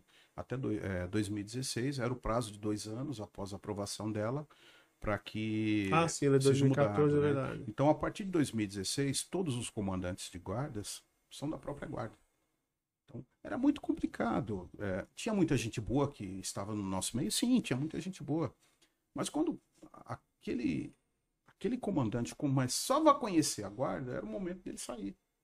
Então, nós que somos guarda, nós sabemos da nossa realidade, nós sabemos dos nossos problemas. Nós conversamos, nós falamos a baixo, mesma né? língua, porque quem chegou lá em cima é porque já passou lá embaixo também, já sabe o que, o, o que cada um passa, a problemática, a dificuldade que cada um tem. Então, hoje, para ser comandante de guarda, somente da própria carreira, exceto quando é criada uma guarda. Que aí até durante dois anos, isso rege no- na Lei 13.022, que de du- durante dois anos pode ser um comandante que Só- tenha conhecimento militar ou um delegado de polícia. E tem ordenança lá, Dourado? É, tem alguém querendo, né? Mas é, hoje não, hoje ainda não temos. É, eu vou falar, né? Eu falei que se eu passar, vou prestar concurso pra guarda, viu, Ronaldo? Já que tá querendo. E você guarda, ordenança do Dourado, é. lá. Tá vendo? Não, é. Mestre, e quando que você se formou instrutor de armamento e tiro? Olha, eu- meu primeiro curso de instrutor de armamento e tiro, eu falei um pouco tempo atrás, foi em 1999. Foi através da Polícia Civil, que na época a Lei 2222, que era, ela regulamenta. Não, o decreto 2222 ele re- regulamentava a Lei 9437 da época, que é a lei que falava sobre armamento e tiro, e dava à Polícia Civil a responsabilidade de formação dos instrutores. Então, desde 99 foi quando eu fiz meu primeiro curso de instrutor de armamento e tiro. Que não foi, esse não foi do da FITEV. Não, não. Não, foi o Depois primeiro depois- mesmo. É, depois veio a FITEV, depois veio de outro, outras instituições. No total, quantos cursos, você sabe? Que eu tenho como instrutor É, ou, de, na, ou na área? Não, como instrutor mesmo, de aperfei- aperfeiçoamento de instrutor. Eu, fui, eu fui instrutor credenciado para avaliações particulares também pela Polícia Federal. Eu, como instrutor, acho que eu devo ter aí mais ou menos, só como instrutor de armamento e tiro, acho que uns oito cursos, né? Mais ou menos. Agora eu vou fazer uma pergunta pra gente descontrair um pouco aí, Ai, picante, Eu já né? falei, eu já falei Quero que às vezes eu tenho um problema de. beijo, Eu tenho problema depois que eu tive a- a- a- o Covid, o Covid. né? Eu tô até, até esquecendo o nome do Covid, então muita coisa eu esqueci. quero deixar lá. um beijo pro Gigi aí, não tá aqui hoje, mas amor, um beijo pra você. E vou aproveitar o Ah, gancho, né? irmão, Um grande abraço para você também. Como um que abraço. foi esse o início desse romance aí entre vocês? É, Eu e o Gigi? É, você e o Gigi. Pô, eu conheci o Giroto em 90, se não me engano, acho que 98, quando eu fiz o meu um curso de curso de tiro de combate policial através da outra empresa que ele ele dava aula, que era a Gear na época. Foi ali que eu conheci o Giroto. Amor à primeira vista. Ah, foi, foi. Giroto causa foi. essa- Eu, eu vou te falar, eu vou coisas, te né? falar. O amor foi logo que ele me deu um, um, um- um disparo. Não, foi um disparo Ah. de paintball. Eu não esqueço até hoje, né? Eles nos ensinaram a técnica e quando nós fomos pôr a técnica em prática, todo mundo entrou em pânico, né? E o Giroto, você conhece ele muito bem, né? Ele não perde tempo, né? Me deu uma sabugada de, de paintball e a partir de então a gente se apaixonou, né? Quer dizer, eu me apaixonei por ele, né? E aí a gente foi, a gente tá correndo essa vida Isso desde em então. 98. Se eu não me- O 98 foi 99. 98. Aí criou a Assault. Em 2000 você já estava com ele? Já, já. Tava com ele na A Assault. Assault começou é, com ele e o Marcelo. O Aham. Marcelo da Polícia Civil, né? Grande irmão. Espero que esteja nos ouvindo aí também. Um grande abraço para ele. E aí o- eu convidei o Giroto. O Giroto sempre foi aquele cara que toda vez que a gente precisou dele, ele sempre teve para nos ajudar.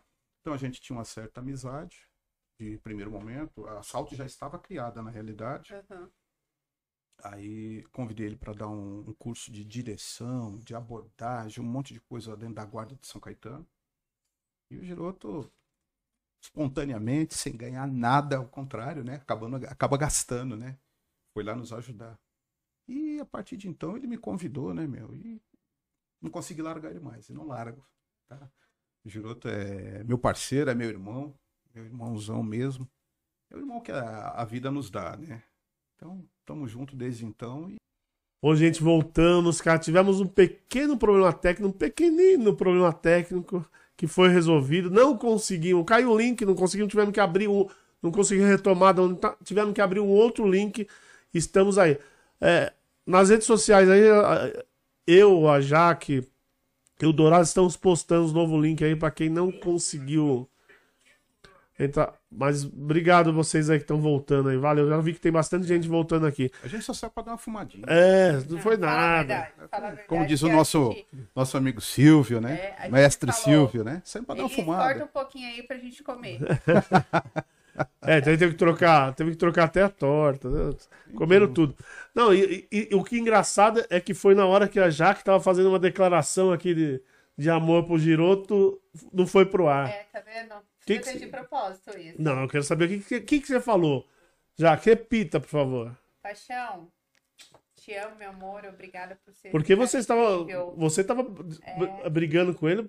Aliás, vocês estavam brigando, não, vocês estavam falando sobre a, o caso de amor do Dourado com o Giroto. É, é uma coisa louca, viu? É? Na verdade, assim, eu sou a fixa, né? Eu sou a matriz. Aí tem a- as diversidades aí. Temos o Dourado, o Luciano, o Silvio, esses amores aí na vida do Giroto, né? Ih, E cada dia chegando mais, você Cada reparou? dia chegando mais. coração grande, Tá homem. disputado. O Giroto causa isso nas pessoas, viu? Tá vendo, Giroto? Tá vendo? homens, Não sei o que acontece. Tá vendo? Não, mas é legal. Tem coisa que eu não, Não. posso falar. Olha, Brincadeira. não, é sinal, sinal que ele é bem querido. Isso é importante. Isso é importante. E ele é gente boa demais. Eu falei com ele uma vez só, ele é muito Eu gente te boa. falo que boa parte do que eu sei hoje eu devo a ele. Boa parte. Boa Não, parte e, de e vo- que... e vocês trabalharam praticamente juntos, né? Porque você é de São Caetano, ele é daquela região, né? Isso, há muitos anos, né? Então, é, quando, quando eu fiz o meu primeiro credenciamento da Polícia Federal, quando eu fazia laudo particular, eu, tanto como eu, o Luciano, então, tudo que eu aprendi com ele, eu utilizei na avaliação. Então, é, é um cara que, para mim, uma- é difícil até falar sobre ele, né? Porque para mim somou muito na minha vida, né? E Amor. É a Dani, tá? Tá, bom? É a Dani, tá? Não fica com ciúme, não. O Giroto é meu parceiro, é meu irmão. Mas, Mas, o coração é seu. mas fala a verdade que esse amor também serviu pro Giroto, né? Não, é ele. É, é um cara que. olha, esse amor inicial no, no começo. falar, nós já tive- passamos por tantas, tantas situações, eu acho que as dificuldades que nós passamos, acho que fortaleceu mais essa nossa amizade. Né? Tanto eu como ele, nas nossas vidas particulares também. Quantos anos na de nossa vida amizade? de trabalho.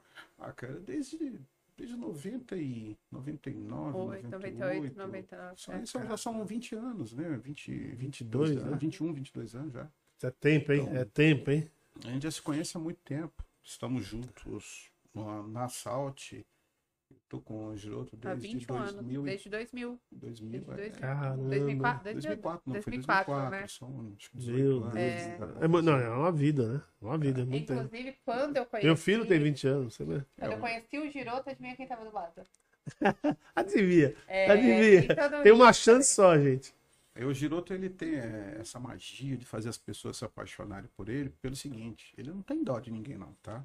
Na hora do treinamento, porque ele sempre fala, ele não pode ter dó da gente, porque se, a gente, se ele tiver dó da gente, a gente não, não vai aprender nada. Então, eh, o que fez ela se apaixonar por ele foi um tiro de paintball no pé, cara. Ela deu uma vacilada no treinamento, ele deu um tirinho e pronto. Aí, É mesmo? É, Deu um tiro no foi. seu pé. mas De propósito? durante Não, o É, treinamento, durante o treinamento. você vacilou. Ele- não, sim, ele- sim. Mas, mas ele não chegou, mirou, acertou sem Virou, querer. Não, ele foi no pé. ele Ah, então foi de propósito. Não, propósito. mas nos outros ele acertava em todo, qualquer parte do corpo. né? Ela foi só no pé, pra não machucar Ah, muito, né? sim, É. sim, sim.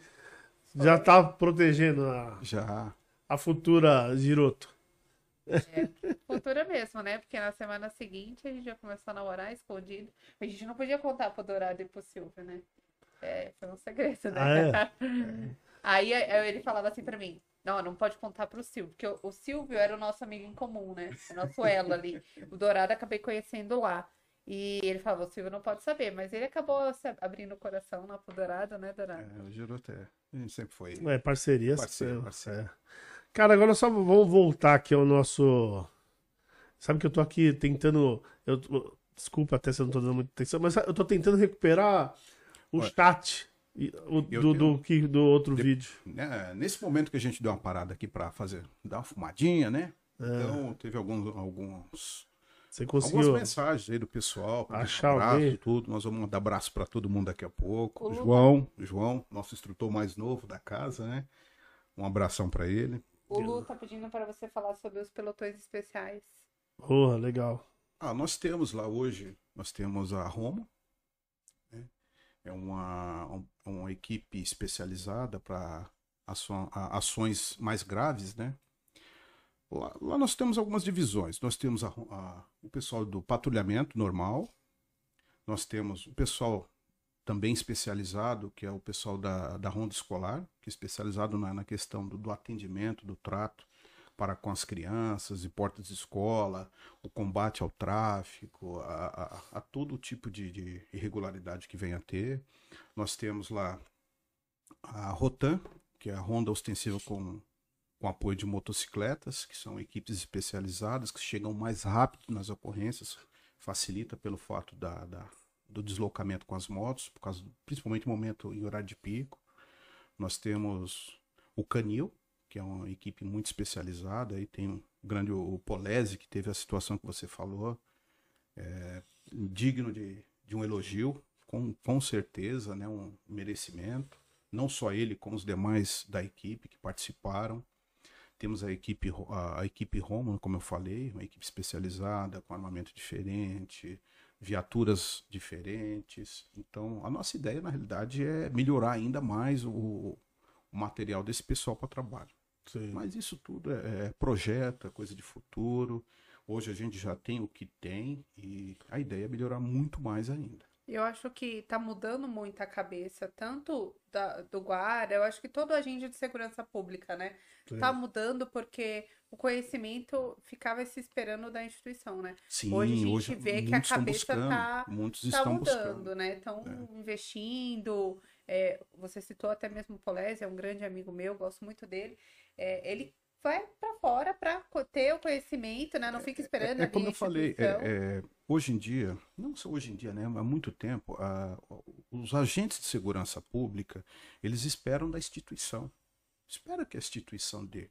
A instituição vai te dar? Vai. Como eu falei, aquelas 80 horas que é, o- é, que é, é o- Aperfeiçoamento, o né? aperfeiçoamento, que é por exigência da, da, da instituição da, da Polícia Federal. Lógico, quando tem algo a mais, a instituição vai te dar, mas a gente não pode ficar esperando só pela instituição. Isso eu falo de, constantemente. A gente tem que buscar um nível superior, a gente tem que buscar uma outra função, se for o caso, uma renda a parte disso daí. Não falo só o bico, não. O cara tem que se formar em alguma coisa, ele tem que se especializar, ele tem que ter um outro meio de vida. Porque a instituição vai te, vai te dar, mas é aquilo que é o básico. Sim. né? Então, para você ter algo mais, você tem que buscar. E, e, e para você buscar é, fora da instituição, é, primeiro, é para você engrandecer como pessoa, você se engrandecer como pessoa, tem o lado profissional, e no caso de vocês, tem a vida, né? Que você, é, com conhecimento, com mais treinamento, você também vai preservar sua vida, né? Sim, sim. É, é- é não só a questão do, do treinamento em si, mas a questão intelectual. Sim. É, uma das minhas preocupações é, é a vida do, do, do nosso guarda, né? do nosso agente. O cara precisa ter um momento de lazer, ele precisa ter não só a questão do trabalho, porque o trabalho é muito bom, ajuda bastante, mas ele precisa ter uma mente mais tranquila. A questão da saúde mental. Momento né? família, essas Momento coisas. família, uma descontração, sair. Eu, na verdade, eu conheci minha esposa me descontraindo. É, então, isso é É bom. o famoso Isso é bom. pé de valsa. Eu, É, aliás, eu vi uma foto lá de você eu danço. dançando, danço. dan- dançando Zuki. Zuki. Zuki, ah, Zuki. legal. Não, dessa Zuki, Zu- é Zuki fala? Zuki. Zuki. Zuki e Zumba. Não, zumba não. Não. Zumba, não. Eu- Zumba não, a Dani tá fazendo zumba, mas eu, eu sempre gostei de dança, né? Aprendi a dançar com uma prima minha lá no norte, pisando no pé dela, né? Dançando forró. Então, de lá pra cá, eu sempre gostei, sempre fi- fiz cursos de dança. Então, eu tava uma época lá em Mauá, um curso de dança na escola de um amigo. E chegando lá, encontrei a minha esposa, a Dani, né? Ela ficou olhando muito pra mim, né? Por isso também. Ela vai falar que não, mas foi isso mesmo que aconteceu. É. E aí a gente começou a dançar, tudo. Começamos a, a ter uma certa amizade. Até convidamos. Eu e tinha alguns amigos lá que a gente ia para uma casa de. Uma casa em Santo André de, de forró. Aí chamei ela para ir lá para conhecer, né? E ela foi. Aí eu até brinquei, eu falei, não, eu moro pertinho da sua casa, se precisar, a gente vai com o meu carro mesmo, tal. Mentira, né? Ela morava, acho que uns 20 minutos ou mais da, da onde eu morava. Eu falei, não, você, nós somos quase vizinhos. Né? Mas a ideia é lógico, É né? lógico, a sim, segunda sim. intenção já estava na cabeça. E aí fomos, eh, fomos lá, dançamos a noite toda, e quando voltou, rolou, né?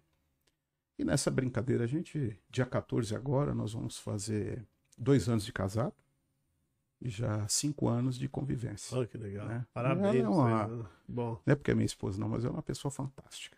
é isso é maravilhoso. É, não, em off, a Dani também já havia falado que ela também, que gosta muito dela, né, Dani? Que Não, ela a é Dani maravilhosa. é uma pessoa É Jaque, eu falei é Jaque. É porque eu tô falando pessoa dela. Eu trocando incrível, os nomes pra variar. Com uma energia assim, né? Não, ela é, é uma criança. É. Eu te falo que é uma criança. A todo momento você tá rindo com ela, a todo momento ela tá tirando barato de um, de outro. Ela vai fazer curso, ao invés dela prestar atenção na aula, ela fica conversando, zoando, brincando com todo Muito mundo. bacana. Ela é uma legal, figura. legal. É, né? e engraçado que ela fez parte de uma, uma parte da minha história que é- foi muito importante pra mim. Foi meu primeiro curso sozinha, ministrando. Curso só pra mulheres. Foi o primeiro curso que eu dei sozinha, né? Então, pra mim, foi uma experiência. Porque a gente fica que nervosa, né? Legal e assim, demais. é, o feedback dela, a alegria, ela me deixou totalmente tranquila, sabe? Pra mim foi muito bacana, né? E ter consertado o Dourado, né? É, Toda errada me dava um pouquinho ela, de mas trabalho. ela tem, ela, ela tem um, ela, ela é formada em várias, várias, várias matérias, né? Ela é professora de educação física, ela dava aula para crianças, para adultos, idosos, não só em educação física, né? Ela é formada em pedagogia, ela tem um monte de coisa, né? De, de formação dela. E eu acho que isso que ela me pegou, né? Porque o pessoal me ensina um monte de coisa, né? Aí você é, começa isso. a aprender algumas coisas com ela. E a gente passa a ver que a vida não é só trabalhar, não é. Isso eu já vi, já tentaram colocar na minha cabeça há muito tempo, porque eu sempre vivi, a minha vida sempre foi trabalhando, né? eu praticamente não vi meus filhos crescerem. Porque era um dia na guarda, um dia no bico, um dia na guarda, um dia no bico, à noite cursando faculdade. Então a vida passava. Né? Quando eu caí na real, meus filhos já estavam grandes, né? E é um orgulho para mim também falar deles hoje, porque eles estão seguindo a vida deles, os dois estudando. Né? Eu tenho dois filhos do meu primeiro casamento. O Gabriel está com 19, o Rogério que está com 22. E aí a gente vai tocando a vida, né? Isso não é porque o Dourado tá aqui, não, mas são meninos assim de ouro, né? É, eu, Eu agradeço falta, a Deus, né? né? Agradeço a Deus pela não só pela pelo que eu pude ensiná-los, mas pelo que a mãe deles, a mãe deles, a mãe deles fez por eles, né? A né? forma de criar, porque nós passamos 13 anos juntos. Depois eu me separei e ela continuou com ele. Então a educação deles também partiu muito da parte dela. É uma pessoa, uma pessoa fantástica. Mano, né? Hoje a gente se dá muito bem, como somos amigos, a Dani é amiga dela também. E Isso é mais importante, Não, né? é faz, bem, faz bem até pros, pros filhos. É né? a maturidade, É. né? a É, maturidade, né? Não, é aquela coisa de ciúme, não, não existe isso. Nós somos adultos, somos adultos, né? Já todo mundo Já já sabe o que quer da vida e pronto. Eu já passei por muita coisa nessa vida, né?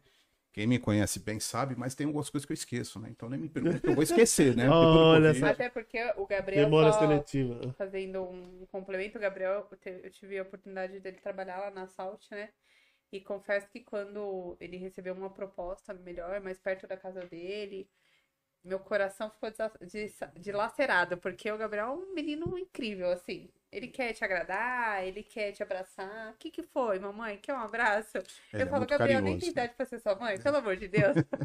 Mas assim, ele é uma E assim, pessoa o fantástica. legal é que na criação que eu dei, todos eles passaram pelo tiro também. Fizeram cursos, inclusive fizeram, quando, né? quando a Jaque fez o primeiro curso dela com a gente, e os dois estavam fazendo curso fazendo? também. Caramba. Embora não- na época eles eram menores, mas estavam fazendo gostam, curso. eles gostam. ah, Hoje, O- hoje eles curtem. O meu mais arma, velho, o meu, meu filho mais velho, ele, todos dois gostam. Sei. Só que assim, o Gabriel ele é mais puxado pro tiro. Ele gosta mais. O, o Rogério, ele já. Ele tem uma outra área, né? Ele é formado em propaganda e marketing, ele é fotógrafo, ele trabalha no escritório com a mãe dele de contabilidade. Hoje ele está cursando é, é, psicologia. Então, o lado dele, é, é, ele gosta. Mas não é aquele tão puxado o Amor, Gabriel, né? aquela Não. coisa que. Mas todos eles, desde pequeno, eu ensinei. né? E é uma das coisas que a gente fala em curso, pra gente que tem arma em casa, meu, todas as pessoas que estiveram ao meu lado teve que aprender alguma coisa, teve que ir lá, dar uns tiros, pelo menos, para ver como é que é. Sim. Porque a gente nunca sabe o momento que vai precisar de uma arma. É. Né? Principalmente para nós que vivemos, a nossa ferramenta de trabalho é uma arma. Eu tenho a minha arma particular. Imagina se eu dou uma vacilada, deixo uma arma em casa, o filho vai lá, pega. Então, para isso, Putz, é a gente orienta, a gente orienta a nós que somos desse mundo do tiro, a gente orienta eles desde pequeno. Quer olhar? Eu te mostro, eu desmunicio a arma, ponho na mão dele, tiro a dúvida dele, porque a criança ele é um bicho curioso. Então, se você deixa, uma- você nunca mostra, ele fica curioso. No momento Vai que você dá uma vacilada, caçar, né? ele vai procurar. Né? Então, eh, eu sempre tive essa tranquilidade na minha casa por causa disso. Porque eu sempre mostrei desde pequeno, mostro para eles, deixo eles manusear, olhar, tirar a dúvida deles, tirar aquele estigma da arma e orientá-los, né? Se alguém, se você vê algum adulto com arma, saia de perto, procura um local seguro. Se você vê alguma criança ou na escola, qualquer outro local que seja com armado, chama a professora, chama alguém, passa essa situação. Você, como instrutor de tiro, você acha importante é, levar as crianças pro público para, para atirar? Pra... Você acha importante? Olha, Porque o- falou da sua família que você tinha uma preocupação Hoje, é, em orientar e não, não ter nenhum Ah, acidente. o que que a mas legis- você acha o que, que a os legislação, pais que estão escutando o acham que que é que legal? a fazer? legislação fala hoje? O maior de 14 anos, a partir dos 14 anos, ele já pode Acompanhado, clube, né? acompanhado pelo responsável, né, que é o Sim. pai ou a mãe, ele já pode ir lá e fazer o treinamento dele de tiro, já pode conhecer. Olha, no mundo que nós estamos vivendo, é muito importante isso. Isso é muito importante. E eu, particularmente, não só como instrutor de tiro, não só como guarda, mas eu recomendo. né? Pra- é é uma nova experiência, é algo que tira esse estigma que as pessoas têm da arma, porque a arma, na realidade, ela não faz nada, ela é um pedaço de ferro. tá lá. Pedaço de ferro. Quem faz somos nós. Então, se a gente começa a formar o aluno, a, o aluno, a criança desde cedo, a, a- a se defender, a utilizar, ele vai ter uma segurança jurídica lá na frente. É, ele tem vai saber o que está fazendo. E tem um estigma, né? A arma tem um estigma. Que, por, por falta de conhecimento. Por falta de conhecimento. Eu, quando fiz. É, primeira vez que eu fiz o curso de tiro foi em 95, cara. É, eu, fui, eu fiz um quartel, um grupamento Bandeirantes lá, lá em Osasco. As mulheres e crianças que lá, elas ficavam desesperadas. O marido levava a mulher, a mulher, então, na, de tiro, ela já ficava assim, sabe? É. Só que o instrutor de tiro lá, apesar que até eu contei já, Pedu, o tipo de curso que eu tive, mas naquela época eu acho que não tinha todas.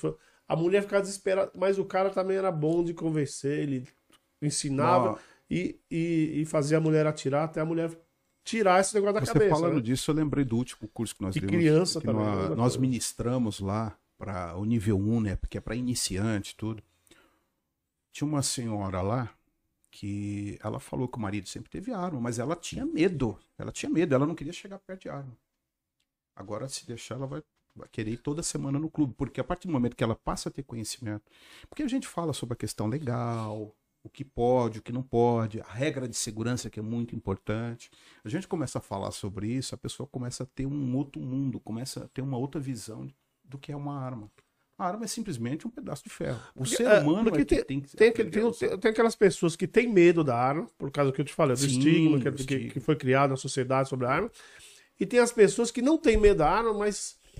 Não que- sabe utilizá-la, É, por exemplo, eu, eu acho que vocês devem pegar muito aluno lá que chega lá pra. Não, eu quero uma arma pra me defender. Só isso. Sim, Só isso. temos. É, quer dizer, se entrar um cara na minha casa, eu quero dar um tiro nele. É Eu acho que é, uma, é muito raso, eu acho que é muito mais do que isso. A grande Ah, maioria né? hoje que adquire uma arma não é só com a intenção do treinamento em si. A grande maioria, digamos aí que quase que 90%, compra uma arma para se defender. É. Hoje, é, o cidadão ele tem essa liberdade, mas não é fácil comprar uma arma. É, eu sim. né? Verdade. As é pessoas acham, a gente vê na mídia aí falando, acho que é só simplesmente vai lá e compra. Não. Foi, Tem- né? Em 95 foi, era. já foi. Antigamente, como o Giroto fala, né, pra gente lá, se comprava, porque na época dele, né, eu não lembro dessa época, que tinha MES, Blamar, tinha essas coisas. É verdade. época, não. Você comprava e pagava lá em 300 vezes. Eu, tô- ia lá eu também, comprava. eu também, eu também, Já eu não- eu também não lembro. tô até alegre, tá vendo? Eu, já- eu Não. também, eu também não lembro nada disso aí, porque eu sou, eu sou mais novo, eu sou da van pra cá, sabe? É, ah, é, tá, igual, tá igual eu. Então, na, na- nessa época, é, se comprava arma sem qualquer critério. Qualquer Sim. um ia lá e comprava. Hoje precisava, não. Não precisava nenhum curso psicológico, não precisava Hoje- nada. hoje nós só temos ter um- dinheiro. Então, hoje nós temos que fazer. Qualquer um que vai comprar uma arma tem que fazer. passar por um exame psicológico, Sim. tem que tirar todas as certidões que a Polícia Federal exige. E aí vai passar por um, um crivo. Ele vai ter que passar por uma avaliação psicológica por um instrutor, uma avaliação técnica, desculpe, uma avaliação técnica é, por um instrutor credenciado, para só aí a Polícia Federal avaliar e autorizar. Ele tem que ter um local para guarda dessa arma, porque ela exige isso. Então não é simples assim. Então as pessoas acham que é só Não comprar arma. É fazendo 18 anos que você vai comprar também, né? Mas- Não, Só tem que- idade, a partir dos 25 anos. 25 anos. Não Uma é só tem uma série de regras para comprar arma. Então, hoje, quem, quem adquire uma arma não é um qualquer.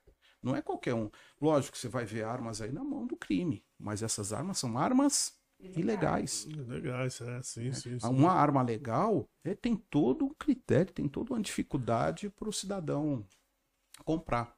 É possível comprar? É. O cidadão de bem. Cidadão de bem, lógico. É, porque como você falou, a- além dos, dos, dos laudos médicos, né, técnico, tudo mais que tem que ter, a pessoa também tem que ter um. Não pode ter uma passagem, tem que ter um- Não, uma é vida pregressa. Porque a, a Polícia Federal ela pede várias certidões. É, certidão estadual, certidão de crimes é, é, eleitorais, certidão militar. São sete, são sete certidões que, é- que são solicitadas, porque se ali constar alguma coisa, a Polícia Federal não vai ter como autorizar. é verdade. Mas então tem isso. Tem toda uma dificuldade, não é fácil assim. Então as pessoas, às vezes, ela tem esse estigma, eles falam muito da arma, mas não é fácil. Não é qualquer um que compra arma.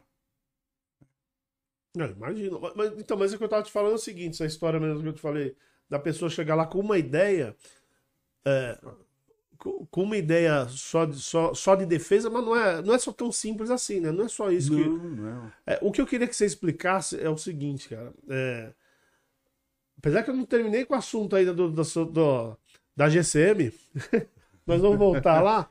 Mas já que nós entramos nesse, nesse assunto de armamento, é, eu queria que você explicasse como é isso. É, como eu falei, a partir de- do momento que chega um aluno para você lá, e o aluno só tem uma ideia na cabeça que a arma só serve para aquilo. Eu, eu sei que. eu- Ah, sim. é, e não, é, aliás, é uma série de coisas que, que o- traz, traz, é, traz para a pessoa que adquire uma arma. né? Hoje, por exemplo, qualquer pessoa pode fazer um curso de tiro? Sim. Qualquer cidadão. Qualquer cidadão pode ir lá, pode fazer um curso de tiro. E aí a gente vai explicar toda essa questão do tanto documental como de que forma ele vai comprar. Ele quer uma arma para defesa, só para defesa, para ter uma arma em casa. Ele vai comprar através da Polícia Federal. Sim. Agora, ele quer uma arma para treinamento, para participar de campeonatos. Ele vai comprar uma arma através do Exército, que é do Sigma. sim. Então, a gente, nesse curso, esse nível 1 que a gente faz, a gente fala sobre tudo isso. A gente explica toda essa situação, como o cara vai comprar, como com- o que comprar, para que, que ele quer uma arma. Então, a gente deixa tudo isso, a gente mexe com a cabeça da pessoa para ela entender o que, que ela vai fazer. Nós vamos falar sobre a questão legal, sobre as implicações do uso da arma de forma irregular. Nós vamos falar sobre a questão legal. Nós vamos falar sobre o que pode, o que não pode. Então, é uma série de coisas. Então, hoje, para quem compra uma arma hoje, quem faz um curso primário, que é o nível 1, ele tem esse conhecimento. E é importante o conhecimento. E tem muita gente que, como eu te falei, entra com essa com uma cabeça e. E E, acaba saindo de lá com outra. e- e outra, não, É. e outra. E também uma cabeça que. Isso daí. Não, peraí, a arma não serve só pra isso. Não, não é Tem o só- lazer, né? o O clube, lazer. o clube tá lá, E parece que tem te gente que, que vira hobby, né? Vira Desceu hobby. muito. E hoje tem muita mulher.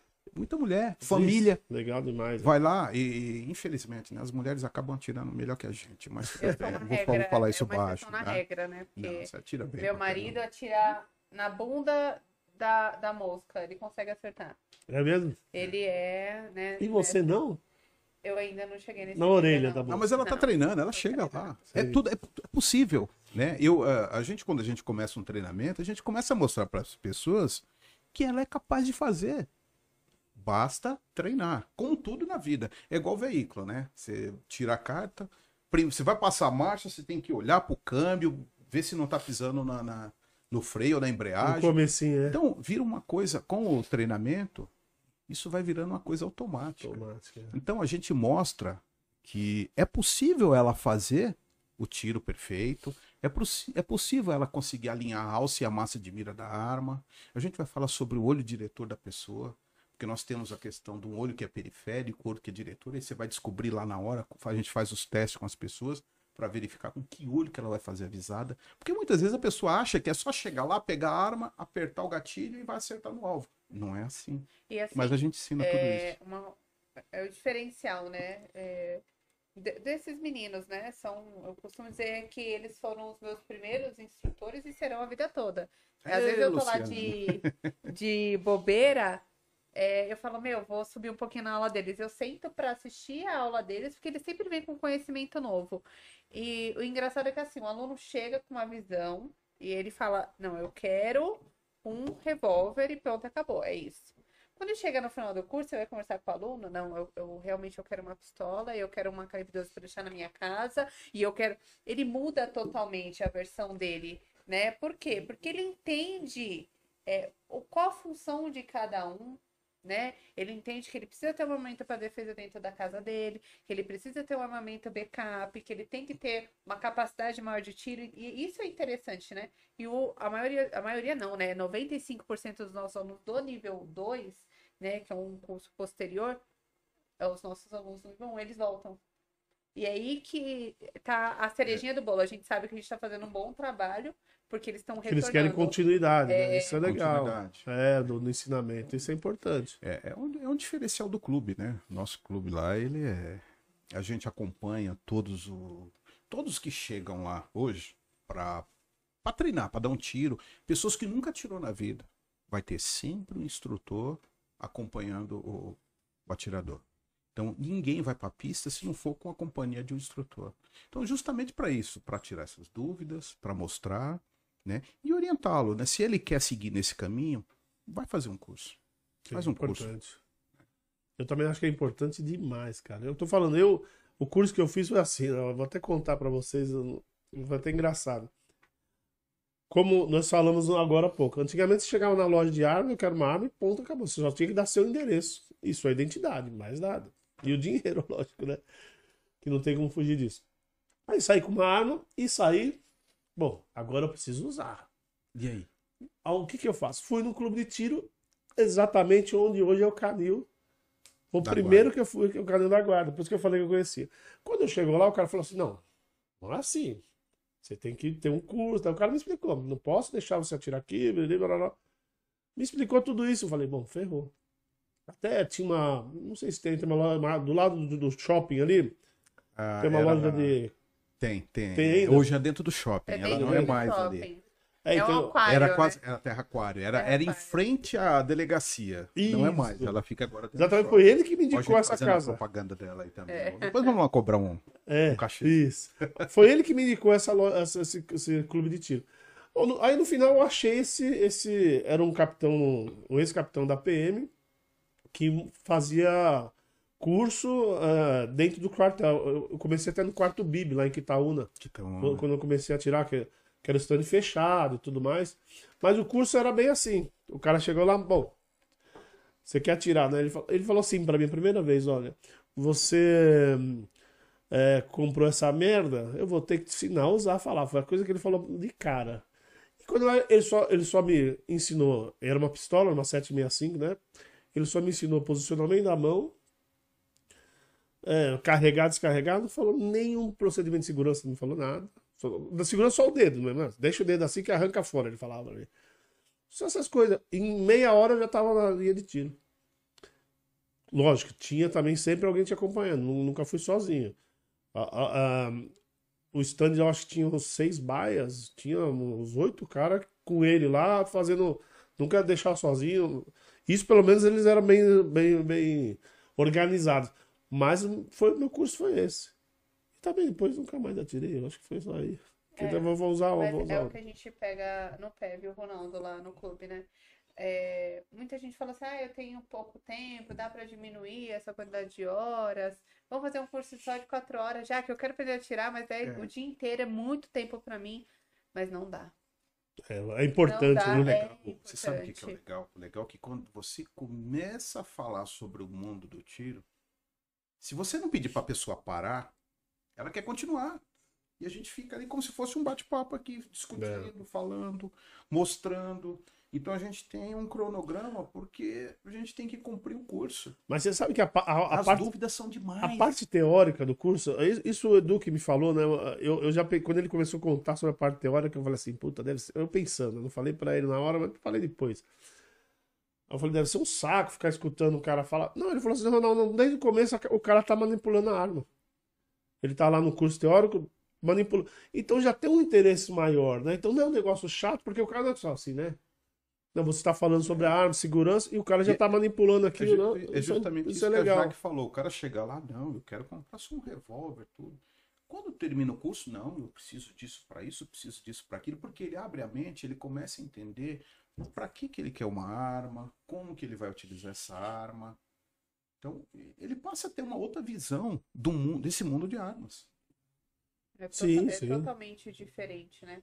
É. Eu mesmo, é, é, eu não sou muito fã de revólver, né? Até porque eu tomei eu um, gosto, eu gosto. um pau aí no, no curso de, de AT, né? Porque eu tenho muita dificuldade com revólver, eu não gosto, eu acho muito robusto, pra mim é desconfortável carregar aquilo. Sempre gostei muito da pistola. É, mas eu falava pro Júlio, não quero atirar com isso. E aí que surgiu esses Silvio, Dourado, Tobias. é, que chegaram ali comigo e sanaram todas as minhas dificuldades. Hoje eu vejo diferente. Você passa a ter uma outra visão. É outra visão. E é- eu acho que é isso que é importante. E fazer a análise do seu aluno, né? Porque é, eu, eu tive uma aluna no último curso que foi com a mãe, foi a, a é, mãe e filha fazer o curso. E quem escreveu foi o pai, que ele queria. E eu senti que ela tava meio tensa ali. A mãe perguntava muito, mas ela tava adolescente, né? Sim. Meu, e hoje a gente ficou amiga no Instagram. O pai dela, depois que foi lá, me conheceu pessoalmente, não me conhecia pessoalmente. E ele me deu uns feedbacks, assim, que ela chegou super empolgada, esperando o, o outro curso. Pra mim, é Uma das coisas gostosas lá, não só a questão de dar aula, tudo, é que É você Giroto. passa. a Não, Giroto Ah, é, tá. sem dúvida, né? Mas assim, é, a gente passa a, a- a ter uma certa, um certo rol de medo dele amizade, falar assim, sabe? É, calma, calma. A Dani tá ouvindo, tá? É isso. É, E apanha duas a vezes. gente passa a ter um, um, um rol de amizades ali, porque aquilo vira uma família. É. As pessoas que vão lá, que passam a conviver com a gente, é, é um- é uma brincadeira, é um- uma forma de conversar, é algo que você ensina diferente pro cara, algo que você passa para mais. Então, eles passam a nos acompanhar constantemente, seja em rede social, seja todo final de semana, durante a semana eles estão lá. Às vezes vão lá só para bater papo, mas é um, é um Mas é, ambiente, vira acabou um- sendo um ambiente Não é familiar. só um clube de tiro, né, cara? Não, é um, não é é só um isso. clube de lazer mesmo. Aqueles clubes que antigamente tinha, antigamente tinha muito, né? O cara ia final de semana pro clube de lazer com a família e tal. O, acho que o assalto acabou virando isso, né? É um ambiente, virou um ambiente familiar, porque é como eu estava falando hoje, é, vai o marido, aí no outro final de semana vai o marido, a esposa, filho, primo, prima, tio, cunhado, vai todo mundo. Eu queria- né? eu- porque vira um ambiente Eu, não, meu, familiar. meu- minha esposa e meu seguro, nunca tiraram. Estão... E é um ambiente seguro. É isso que é legal. O legal que é Muito isso, legal. um ambiente Muito seguro, porque ele é tranquilo. controlado a todo momento. É, verdade. Pelo, pelo, que, pelo que eu já, pelo que eu- vocês já falaram anteriormente, eu acredito muito nisso. Quantidade de instrutores tem lá, putz, São vários. de é, como vocês chamam, a- é, são instrutores, mas a pessoa que acompanha o atirador, né? Tem, tem um nome específico? Vou dar um- Não, são instrutores. O- mesmo. Instrutor. Instrutor Instrutor mesmo. Então, tem bastante, né? Pelo que vocês já falaram. Então, sempre tem alguém do lado do atirador. Isso é importante demais, cara. Importante demais. Mas, Dourado, vamos, terminar o assunto lá com o GCM, porque até agora, ele, Fala. até agora ele não contou nenhuma ação que ele fez, nada. O que, o que acontece na rua, no dia a dia. Eu- Con- eu- comecei- Conta algumas passagens aí interessantes que você tem. falar, Eu tive uma passagem interessante. Um certo dia a gente estava num. Paramos fazendo a ronda, paramos num, num posto para conversar com outros guardas que estavam lá, falando sobre uma situação que estava ocorrendo. E aí um dos guardas olhou para cima e falou: Olha uma senhora pendurada num prédio. Se eu não me engano, devia ser o quarto ou quinto. Quarto ou quinto andar. a senhora do lado de fora. Nossa. Poxa, vamos ver o que está acontecendo, né? Aí já falamos com o porteiro, aí ele viu também, entramos, chegamos lá, a porta trancada. E ela lá pendurada. E agora? Será que ela está tentando se matar? O que que estava acontecendo? Arrombamos a porta. Uma porta deu dificuldade. E aí conseguimos segurar a senhora e colocá-la para dentro do apartamento. O que que acontece? Ela é uma senhora- idosa, a família deixava ela, ela estava fazendo a limpeza na casa, aí passou uma perna, passou a outra e não conseguia voltar. Putz, grilo. Então, é, essas coisas para nós, poxa, é, Marca também. marca. É, isso estou falando da- das coisas que mais marcam, né? E ocorrência de troca de tiro, ocorrência de É, então, uma coisa que eu ia perguntar essas até. coisas, Por exemplo, a- nós falamos, nós falamos da per- perguntando a, primeira, a sua primeira bo- abordagem e a sua primeira troca de tiro. Você lembra? ó, são- já tem um bom tempo, né? Já tem um bom tempo que isso aconteceu. Em São Caetano, hoje em dia, é muito difícil ter questão de troca de tiro, abordagem. Que bom. Mas nós já tivemos, sim. Tive várias situações. é, A última foi o quê? 2019? Não em serviço. Minha situação foi em 2000 e... Dez- 19? Não, 18 ou 19, não foi? 18, 2018, né? Foi uma situação que eu tava com meu filho também. Tentativa de assalto? Tentativa de assalto. Tentaram levar minha moto, né? E como a gente fala, né? é, você é aquilo que você treina. né? O Luciano fala sempre isso em, em curso, né? Nós somos aquilo que a gente treina. Então, durante o assal- assalto, para mim, eu estava num treinamento. Eu estava me sentindo como se estivesse num treinamento. Eu estava com meu filho, eu só falei para ele, virei pro lado e falei, ó, não saia do lugar. Se mantenha aí. E aí os indivíduos vieram, dois indivíduos numa moto. Me pegaram de surpresa, porque de moto é complicado. Quando eu menos vi, já estavam aqui do lado, já com a arma em punho. né? E aí eu parei, tive que parar. né? Eu pensei em acelerar, eu falei, mas e se eu acelerar ele acertar? Eu tava com meu filho na garupa, parei. Eu só falei para ele, não saia do lugar. E assim ele fez. Foi Os na caras garupa vieram, direitinho. os caras vieram, só falava, se você for polícia, você Quantos vai anos seu morrer. filho? tinha? Seu- Ele Agora. tava com 15. Ele Ah, tava com sim. 15, né? 15 anos. Se for polícia, você vai morrer. Se for polícia, vai morrer. E eu, não, sou polícia não, tranquilo. Me deram, fizeram a busca em mim, não acharam minha arma. E aí os caras montaram na moto, vieram dar geral nele, tudo, não acharam nada. Aí falou, me dá a chave da moto. Aí eu já tinha deixado, me dá o alarme. Aí foi a deixa. É, no momento que ele tava apontando a arma para mim, Falei, ó, calma que eu vou pegar o alarme. Calma. Então, pra mim, eu, é, eu mantive o sangue frio. Como eu falei, eu, pra mim eu tava me sentindo como se estivesse no treinamento. E é importante essa hora, né? Importante. Eu só falei pro Gabriel, ó, não saia do lugar. Aí eu abri minha jaqueta.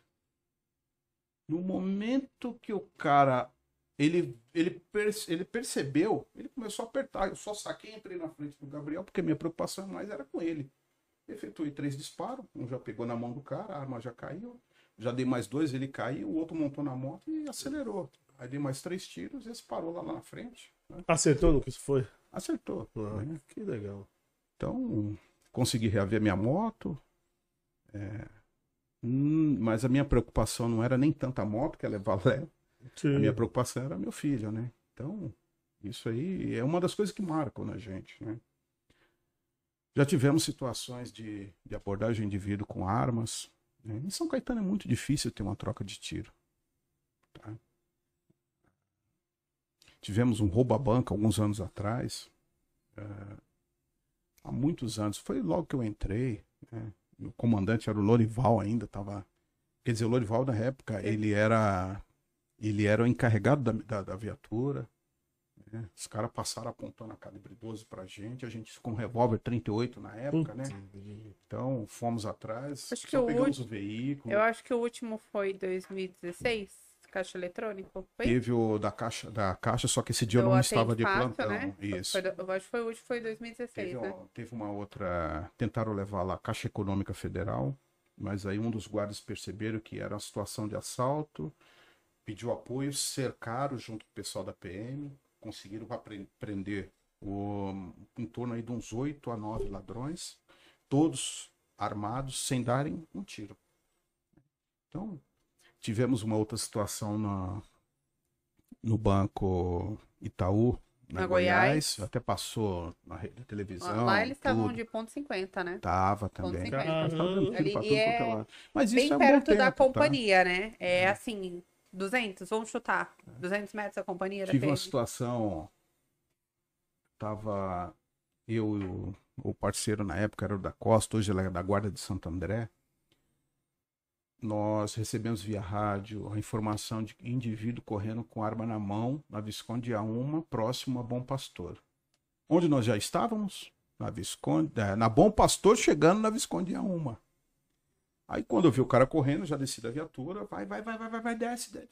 Deitou, o cara deitou, soltou a arma. Quando eu olhei pra trás, eu falei, pronto, eu morri, né? Vi um cara com um fuzil na mão, Puta. falei, morri, né? Aí a sorte que eu ainda consegui enxergar o bolachão balançando. Polícia Federal. Era um roubo à caixa, a nossa caixa na época, né? Foi um roubo à caixa. nossa caixa.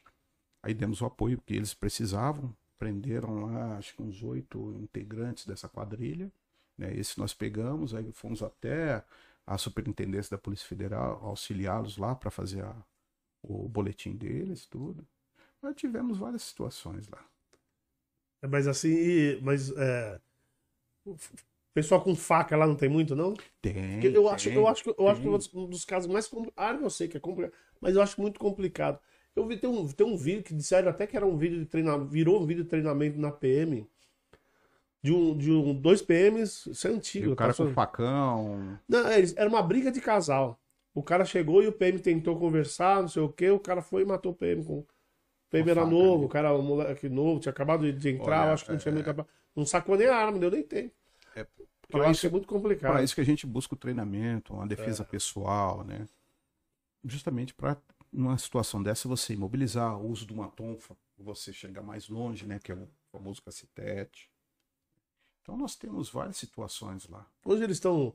Pô, olha, eu vou até falar um negócio. Antigamente a PM, no caso, o cara vinha com faca em cima, tinha PM, eu acho que pau de treinamento, dá um tiro no- onde tivesse do cara. Hoje, se precisar usar arma de fogo, eles estão dando um tiro só pra paralisar na Tem perna, uma, essas coisas, uma né? situação até cômica, né? Nós paramos um certo dia num, num ponto de parada lá e veio um cara todo ensanguentado pedindo socorro, socorro, todo rasgado. Eu falei, pronto, foi vítima de assalto, né? Não deu, não deu um minuto e uma mulher com uma panela de pressão na mão. Não sei o que, que ele aprontou, mas ela tava arrebentando ele. Aí, E a, e a panela de pressão, né? O duro tem que levar a panela junto. Senão não junto, tem né? É uma arma branca, pô. É, Uma verdade. arma branca, né? É, é, é isso que eu falo. Tem gente que fala assim que faca na mão de, de certas pessoas é perigoso, mas uma panela de pressão na mão, na mão de uma mulher brava, né? É. Por, antigamente, o máximo que a gente apanhava de pau de macarrão, agora o cara tá apanhando de panela de pressão. Ela. Caramba, Não, Ou já- também o pau de macarrão. A gente já hoje viu não- tanta coisa lá, né? Tem Estranho. algumas coisas assim. Não, não é nem interessante contar, porque são coisas muito graves, né? E não vale a pena, né? São, É. situa- são sentimentos que não ficam muito bons, né? Mas assim, eu- a gente. Fala, fala em sentimentos que não ficam bons, cara. E na pandemia, cara? Como que foi pra vocês lá? Olha, hou- houve os dois lados, tá? Nós perdemos alguns amigos também? Por- em decorrência da pandemia. Você sabe dizer quantos homens foram perdidos? Lá nós perdemos, se não me engano, quatro homens. Foi o. Gali, foi o Guardia, foi o Hamilton. Eu acho que perdemos esses três em decorrência do Covid. Ti- Tivemos outros que ficaram internados, ficaram um tempo internados, entubados, depois foram estubados, graças a Deus estão no nosso meio.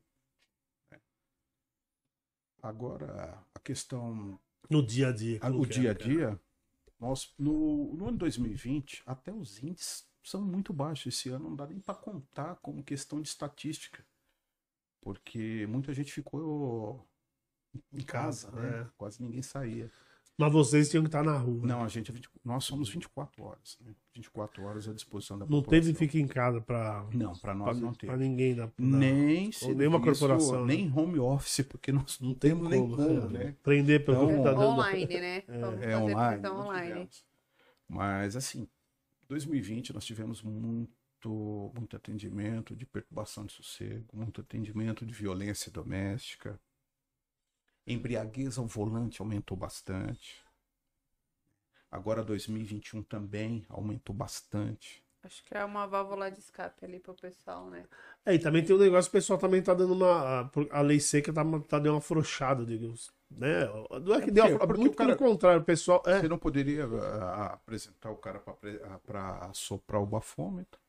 Então, é, os testes eram o, o- É, não, clínico, eu, eu acho que a, sangue. eu tô falando que deu- a lei, a lei, a lei seca deu uma afrouxada, deu nada. A lei continua do mesmo jeito, pesada, É, tudo. porque, assim, Mas a, sensação é que dá, né? A sensação que dá. é, esse tipo de uso de material até por causa da É, pandemia. exato. por causa- Daí dá essa contato, sensação né? de que não né, afrouxou. Que deu uma afrouxada. Não. Mas- Inclusive, aumentou bastante nesse período a direção perigosa, né? Que é o dirigir embriagado. Sim. Então, Ah, não sei se você conhece ou se vocês têm lá. A polícia do Paraná, por exemplo, tá usando uns bastões agora. Que eles colocam dentro do carro, você não precisa nem soprar mais, você já viu? Eu acho que tem, tá tendo. Trânsito já tá recebendo. Já está o tá... departamento de É um trânsito. bastão, põe lá dentro, se encosta. Sentiu Dentro do carro. Alguém bebeu aqui, vai encostar. Inclusive, aproveitando o gancho aí, é, lá no clube a gente não é, serve bebida alcoólica. É, não combina. Né? que mistura. É, muita gente fala assim, ah, já que mais fulano faz, Beltrano faz. Mas eu acho que 50% do nosso efetivo lá do clube, né, são agentes de segurança pública. Então, que moral que a gente tem, né?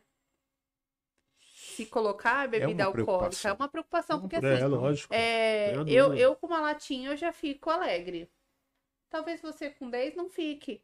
E a gente sabe que a bebida alcoólica é, altera o humor ali da pessoa, né?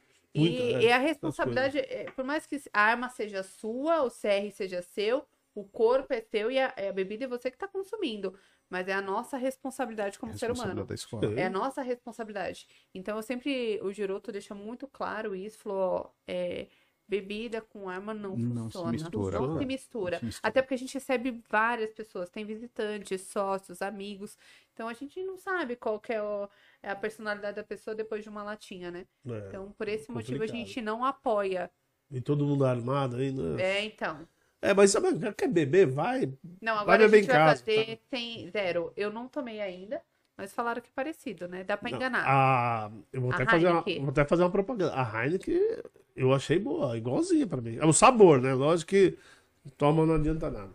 Mas, cara, vamos dar uma olhada aqui. Vamos dar uma olhada no pessoal um pouco aqui, vai. É, porque nós, nós estamos segurando até agora, caiu, perdemos, perdemos o pessoal, mas eles voltaram aqui. Enquanto Ó. você olha, eu vou mandar aqui um abraço pro João, que pediu. Vou mandar um abraço pro Tobias, pro Luciano, pro Daniel, Fernando. Fernando, o Felipe, pro nosso grande Alexandro, o Novaes, Porque, lógico, eu vou- falar o nome de todo mundo aqui, meu irmão mas, Silvio. mas depois a gente não pode esquecer uma coisa que a gente tem que falar do, do Pro Armas, né? Com certeza. Vamos falar já, Isso, já. Com certeza. Vamos falar.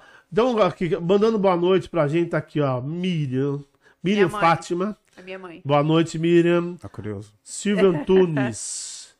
O Silvio É o Antunes Silvião, é o é, Silvio. colocou aqui Dourado e Jaque saíram pra fumar e já estão retornando. Foi na hora da paralisação. é, Foi, foi, foi, foi. É, aqui. Quem, ó, quem tá com, com o celular da. O Giroto. das- ah, ele tá aqui. Tá porque tá aparecendo clube de tiro e escola de treinamento assalto. Primeiro ele rindo por causa da brincadeira do Silvio. E falando que vocês estavam na cerveja. Tá nada, gente. Ninguém tomou Não, nada. Ninguém bebeu aqui. nada. Ó, água, É, água. água. Mas é, todo mundo também, se quiser beber, eu já falei, pode beber. Então de Uber mesmo, se tivesse de carro, não beberia. É. Olha lá, aqui o palestrante, palestrante Luciano Rafael, que é a P, Luciano. o Silvio Jorge, fez alguma brincadeira que eu acho que vocês devem entender. Ah, deve ser o Luciano Jorge? Não, não tem nada, a ver, não, tem nada a ver. Ah, tá, porque depois ele botou um boa sorte aqui, o Luciano de novo. A Nath Silva, Nath Silva também mandou e aí Jorge. Vamos descobrir já já. Ó, Deve, deve estar lá em É cima. uma brincadeira nova deles. Ah, brincadeira. pronto. Fabi Bibi. A Fabi. Ah, Fabi. Aí o, o Luciano, né? O palestrante Luciano Rafael, que também falou do, A Michelle, a Cíntia, né? É assim. dos, poli- dos pelotões, né? Especiais que você já falou. Alberto Teixeira mandou um grande Rogério Dourado, Ô, guerreiro, meu primo, batalhador. Meu primo lá, é sargento Abraço do do bombeiro primo. em Brasília. Colocou aqui, é isso aí. Primo. Hum, GG, GD Plays. GGS2 Nuca do Tobias. Tá aqui. Quem mais? Ah, quem mais aqui? Alberto Teixeira, merecedor de honra e respeito. Daniela Guedes mandando aplausos aqui pra nós. minha E prima também. é, Clube de Tiro e Escola de Treinamento Assalto, né? Conheci ele primeiro. É, eu até acho que foi na hora que vocês estavam aí brigando pelo amor dele. É. Agora, na verdade, eu vou até, eu vou até fazer uma ressalva pra não sair briga em casa.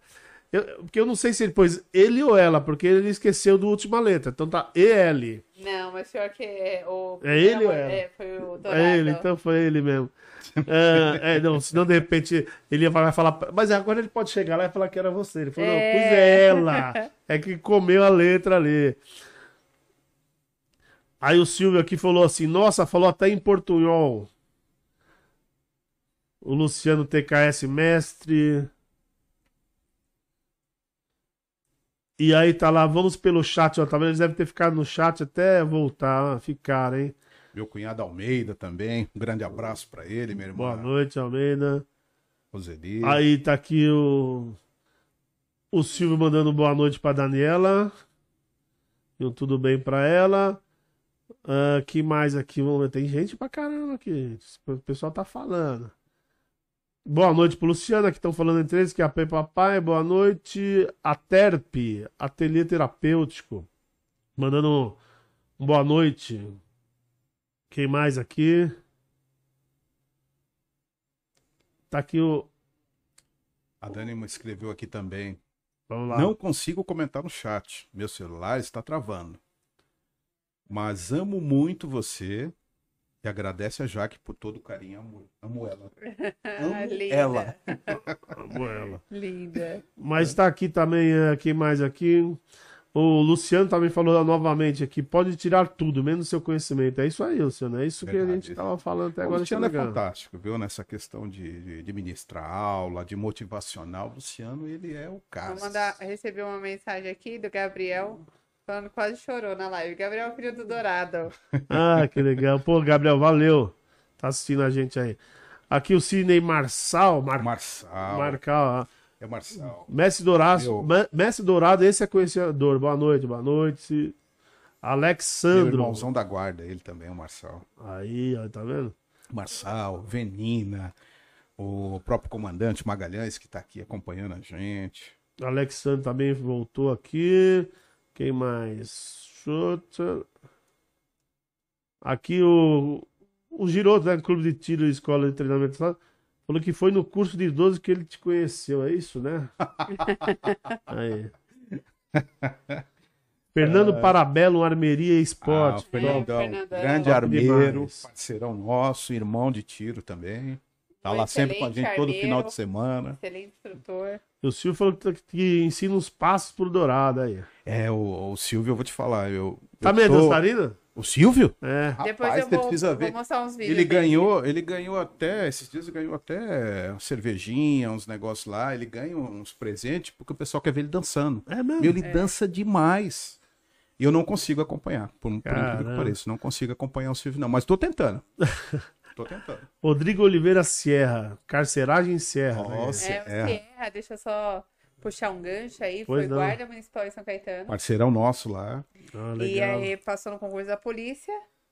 E agora tá um ano trabalhando comigo na Ah, tá carceragem. gostando? é, Ah. tá trabalhando comigo. Eu falei pra eles, ó, presta atenção lá que o, o seu ex-comandante vai estar lá e o seu atual comandante vai estar Tá lá. Então você assiste. Mentira, eu que eu sou mais recruta, viu, da carceragem. É mesmo? É, o Claudinei tá aqui. O Magalhães é o comandante. É, Claudinei Magalhães. Meu comandante, meu comandante, meu irmão, legal. parceirão. Mandou show, sucesso sempre. Claudinei, se tiver precisando de ordenança também. Mauro Moreno, esse, esse é um amigo meu. Falou, valeu, Mauro. É, o Silvio tá falando, Silvio Antunes, né? Que é o Silvio, né? É o Silvio. Tá falando pra chamar ele pro podcast que ele só vai vir pelo chopp. Rapaz, você tá. Ô, Silvio, a hora que você descobrir isso aqui, Tá- meu tá amigo, roça, todo final de semana você vai estar aqui. É, isso aí. Toda quinta, todo sábado. Gosta vale a pena, de hein? tomar uma cervejinha? Não, Nossa. ele, ele, ele deu uma paradinha agora, né? Ele passa até na barba de vez em quando. Ele passa, é, É hidratante. é hidratante. Ai, cara. Quem mais temos aqui? Bom, tá o Luciano que tá participando bastante aqui. Valeu, Luciano. Deus, mais família, mais armas e liberdade. É isso É aí. o logo da Salt. Ah, é, isso- ah, é mesmo Nós que, que é o- trocamos, o, né? De vez churrasco é, e cerveja, nós fizemos aí o logo da Salt. Olha lá, o Luciano tá falando, somos assaltianos. Sempre. O Silvio aqui, dourado, exemplo de amigo, instrutor, irmão e profissional. E tá aqui o Jorge de novo gritando alguém aqui. Tudo que eu falar do Silvio aqui de elogio ainda é pouco, viu? Porque o cara, ele é fantástico. Fantástico. É um cara que anima a gente a todo momento. Aqui tá como GAC. Tá abreviado. Excelente postura do clube assalto sobre a questão de bebida alcoólica no local. Parabéns. Parabéns mesmo. Ana Paula Ferreira Tomás, beijo. Antônia Reis, estava aqui A também. minha tia. É que a mensagem dela foi Parente. retratada, acho que saiu. Alberto Teixeira. Nostalgia quando o Rogério lembrou da rádio Voz do São Francisco em Januário. Aí. É, ele é de lá. Aí, é legal. meu primo, né? É como eu falei, ele hoje é bombeiro lá em Brasília. É, seguiu um outro caminho. Meu, o cara também é fantástico. Olha lá, João Rafael Dias de Lisboa. Instrutor João Lisboa presente. Ah, o. João, João. Tá Mandei um abraço pra ele. Nosso recruta. Nossa Olá. aquisição mais nova É. aí. Antônia Reis, muito orgulho de você. Beijo da tia Tonha. É isso, minha tia tia. Tonha. Beijo pra você também, tia. Sempre presente Legal. na nossa vida. velho. Obrigado por participar. Tá aqui João Rafael de Lisboa. Beijo, Jorge, de novo. Esse Jorge. É, essa eu ainda não sei. Semana É que ele, o né? Dourado não pode ir todo final de semana, né? Porque Ah. senão a Dani puxa a orelha dele. né? É porque você sabe, quem manda é ela, né? Sempre Não sou eu, elas, né? Sempre são Aí elas. sempre tem uma novidade, né? Mas sábado agora ele já É, estará vou- na equipe novamente. Ah, aí sim. Quem O- mais aqui? Vamos ver. Augusto. A Daniela Silva É. Dourado, né? Que é sua esposa. Tá Minha- aqui. É ela é. mesmo, ó. Mandou um beijo pra todo mundo e falou excelentes profissionais. Muito obrigado, Daniela. Qualquer dia você vem aqui pra, pra tomar um chopp aí, você Ela tá Dourado. tô num boteco, viu? É, mas aqui é um boteco mesmo. Nossa intenção é essa, é esse clima. Tá aqui Ana Paula, beijo de novo, Ana Paula. E sangue salteando, falou Fernando da Parabela Armeria Esporte. É, por enquanto nós perdemos tudo aquele putz, É, a primeira parte, tinha também. muito mais coisa. Mas, meu, vocês que não puderam, é, que não falamos aqui, que vocês falaram, manda de novo aí que a gente A ainda. Venina, que trabalha comigo, tinha mandado a mensagem antes, mas, Mandou, mas olha antes, só. antes da gente sair pra fumar, né? É. Ah, ela, Perdemos. Ó, ela é igual a. Jaque, né? Ela vive no meu pé. Eu não posso conversar com ninguém, elas ficam. É, eu sou cima. É que eu falo pra ele, a Dani, além de ser minha aluna, é minha amiga, eu gosto dela, tem uma energia incrível. Então, às vezes, eu vejo ele conversando com alguém e falo, oi, bom dia, tudo bem? Tô, tô, aqui olhando. É, É, tô aqui. ó, nós tivemos uma situação até cômica de comentar, né? É, teve uma, uma das aulas que elas foram dar e ela pediu um apoio só para questão de montagem e desmontagem de arma. Aí fui lá dar um apoio. Aí eu expliquei, né? Olha, se vocês tiverem alguma dúvida, pode procurar a gente aqui depois. Procura, liga para Salt, liga aqui pro clube, pode ir lá na linha de tiro. O, qualquer instrutor que você pegar, ele vai te tirar orientação, vai te explicar. Aí uma falou assim: ah, mas, mas pode ligar para você? Aí a Jaque já entrou di- direto. Não, liga aqui pro clube, porque a esposa dele pode não gostar, ela é muito, ela é muito ciumenta tal. E é verdade, viu? A Dani é muito ciumenta. Ó, É, não, Uh. é parceria, né? Tá certo. Ai, É parceria aqui, Tá cuidando da, tá cuidando da amiga. com certeza. Deixa eu ver se. pare- parece que tem alguma coisa. Ô, ô, ô, Dani, fala, fala um pouco. Fala Jaque. o, que. é, Olha, tá vendo? Olha, é porque Eu nós estamos falando do dela nome. Aí. tem problema. A segunda vez que eu chamo ela de Dani. da- Eu gosto da Dani, então. Ô, Jaque, fala da ProArmas. Explica pra nós o que é ProArmas. Vamos falar sobre. Na verdade, eu tô- vim com a camiseta do ProArmas, né? Ganhei do, do Rubinho Jordani. Fizemos uma live juntos aí. É um cara de muito conhecimento. Um rapaz que está representando bem o mundo do ProArmas. Tá levando para alguns estandes em todos os estados, né? Cursos do ProArmas. E vou deixar pro Dourado explicar um pouquinho sobre o trabalho que eles vêm fazendo aí. O, o ProArmas, na realidade, ele busca é, a segurança jurídica nas ações dos instrutores, nas ações dos CACs. né? Eles buscam é, esse conhecimento né? e eles defendem também. Né? Tem uma questão de defesa, de defesa do- dos CACs, são afincos nisso. Temos o Marcos Polon, que é o advogado do ProArmas, que é o cara que está buscando aí o, o auxílio para todos os, os, os CACs, né, que são os colecionadores, atiradores e caçadores, para a questão legal, a questão jurídica, né, para que a gente possa ter o direito a, a se defender, né, o direito à defesa da, da sua própria vida, né. E é isso que é importante, né? Quanto mais gente se filiar ao ProArmas, né? é, juntos todos nós seremos mais fortes. Então é, imp- é importante que todos apoiem essa causa, vistam essa camiseta, porque ele não tá brigando só por ele, ele tá brigando por todos nós, né? E eu tenho uma eterna gratidão, porque eu, eu tive o prazer de conhecer receber o Rubinho, a equipe dele dentro lá do clube, e são pessoas assim fantásticas, são pessoas que é, me faltam palavras aí para agradecer por tudo que eles vêm fazendo, porque a gente tem muita batalha aí ainda, estão querendo derrubar muito ainda o mundo do tiro, né? Sim. É a nossa defesa, a nossa liberdade, e a frase que eles falam, né? Não é sobre armas, é É sobre, sobre- A, é sobre a liberdade, e é por isso que eu escolhi essa camiseta para vir hoje, né?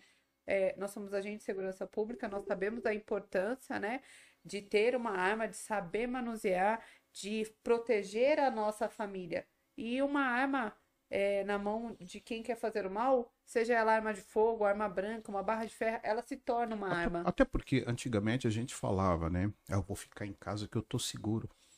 Hoje já não tem mais isso. É, não acabou. É, há um tempo atrás, você estando em casa, você estava seguro. Hoje já não mais. Um indivíduo invade a sua residência.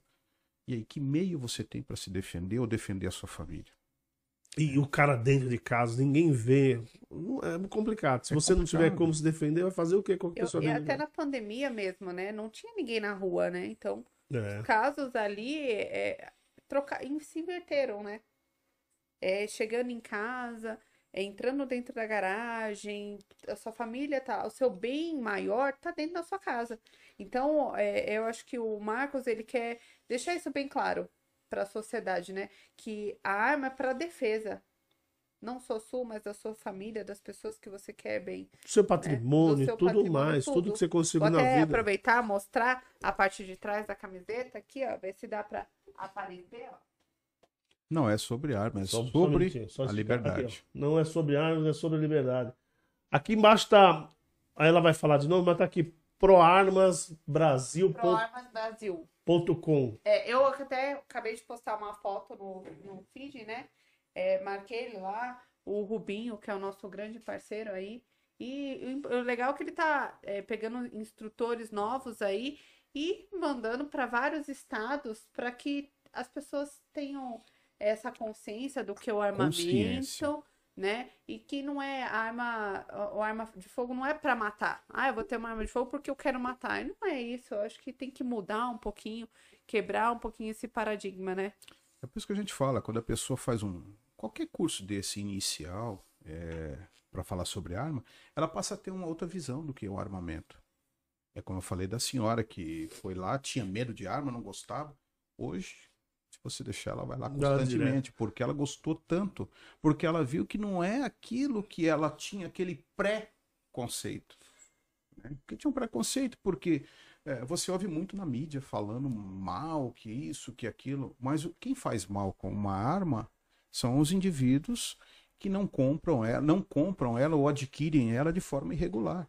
Então, quando o cara adquire de forma irregular, ele não precisa passar por nenhuma avaliação, não precisa passar por nada. É o que você falou, é, é falta do conhecimento. É falta de É conhecimento. que a mídia fala muito eh, contra as armas, ela fala que você tem uma. eh, diz, é, tipo, agora até pararam, mas tiveram que elas falaram muito você ter uma arma em casa, você comprar uma arma, você ia servir o. Você é ia ser mais uma vítima, né? Isso, Não, você ia servir, essa arma ia parar na mão de bandido em algum momento, mas se você tiver um treinamento, se você tiver. Dificilmente isso Ah, acontece, A né? maioria, Com certeza. a maioria das armas que param na mão de bandidos são armas que são contrabandeadas. Não são armas legais. E Nenhuma hoje, eu legal. acho que até o, o próprio meliante, ele pensa duas vezes antes de Antes de entrar, encostar no, ent- entrar numa casa, entrar numa casa, encostar num abordar. veículo. Ele tá pensando duas vezes hoje. Porque ele, ele o, o ladrão, querendo ou não, ele vê a oportunidade.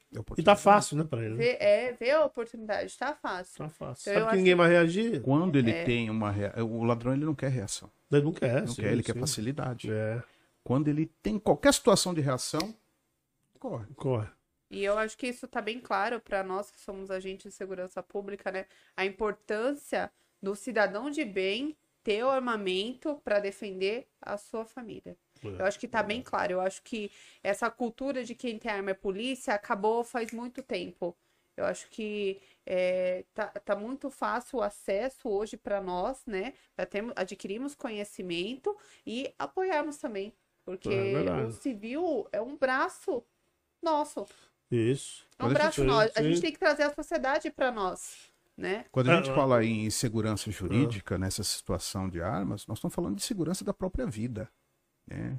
Porque aqui nós temos questão de legítima defesa, muitas situações de legítima defesa, é, agente de segurança usando do- da sua função, né? no estrito cumprimento do dever legal, tá?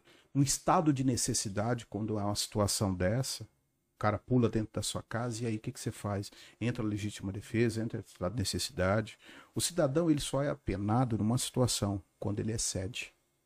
né? Isso não só o cidadão, é agente de segurança, é, é to- todos Mas tem nós. uma lei que tá, que tá agora aí que tá, parece que vai Então, tentando- Resolver todos os problemas de invasão Isso. do domicílio. Isso. Então nós estamos. ah, qual que é a ideia? A ideia é que todos tenham um meio de se defender, Isso. um meio de preservar a sua vida e a vida dos seus, eh, seus queridos, né? Seus entes queridos. E mais importante, que tenha escolha, porque quem quer se defender hoje não tem, não pode. É, né? Porque é, hoje ainda abriu bastante, hoje você pode. Não é, não é fácil, como você falou anteriormente. Não é barato. não é barato, mas você pode ter uma. Mas, mas só que é, algum tempo atrás você não tinha escolha, você não podia ter e ponto. É, é, justamente. A escolha, eu acho que hoje a, a- pessoa que não tem condições, muitas condições financeiras não tem essa escolha, porque, né? Eu acho que podia ter facilitar muita coisa para muita gente ainda. Eu acho que vai, né? Aliás, antes de mais nada, para apoiar essa causa, então é só entrar nesse site Entra no site. proarmasbrasil.com. É isso? Então, só para deixar bem claro aqui, que estão apoiando, é chega, entra no site, chega lá e E fazer o cadastro. faz um cadastro. Faz o cadastro. Então, gente, Aí se torna você. afiliado pro Armas, né? Isso, então, gente, entra lá no ProArmas, bra... proarmasbrasil.com, não tem o BR, hein? É ponto .com, vai lá e faz seu cadastro, você vai ser afiliado e vai apoiar uma causa é, da família brasileira. Isso, aí vai- isso é para família brasileira, não é só para você, é para família brasileira. Inclusive, a gente tava falando sobre treinamento, né? É, esse final de semana, é, vou roubar um pouquinho a cena do Dourado, eu tive a honra de fazer um curso de retenção contra retenção, né? Cheguei em casa toda lascada, né? Tô toda roxa ainda. Mas é, eu acho que a gente tem que sair do ninho de conforto, Sim. né? Eu acho que a gente tem que conhecer, conhecer coisas novas, né? Pra ter saber o que falar daquilo da técnica. É muito fácil a gente julgar sem a gente saber. É o que tem hoje. A gente tem pessoas que julgam sobre o armamento sem o conhecer. E o, interessante do clube é que nós temos vários parceiros também, né? Então, eu falo aqui do Combate Rescue, que é do um parceiro nosso lá, inclusive instrutor de tiro também, que é o Marcelo, o, Lourenço. o Lourenço, o, O SS. o, o SS, que está sempre junto com a gente lá. Então, eles dão curso lá também. Além de tiro, eles dão curso lá de, de APH tático. A PH. Né? pô. E inclusive eu estou tentando levar eles lá para São Caetano para fazer um curso lá para crianças, né? Pra, nas escolas, estamos tentando fazendo esse meio de campo para que eles possam fazer esse curso lá.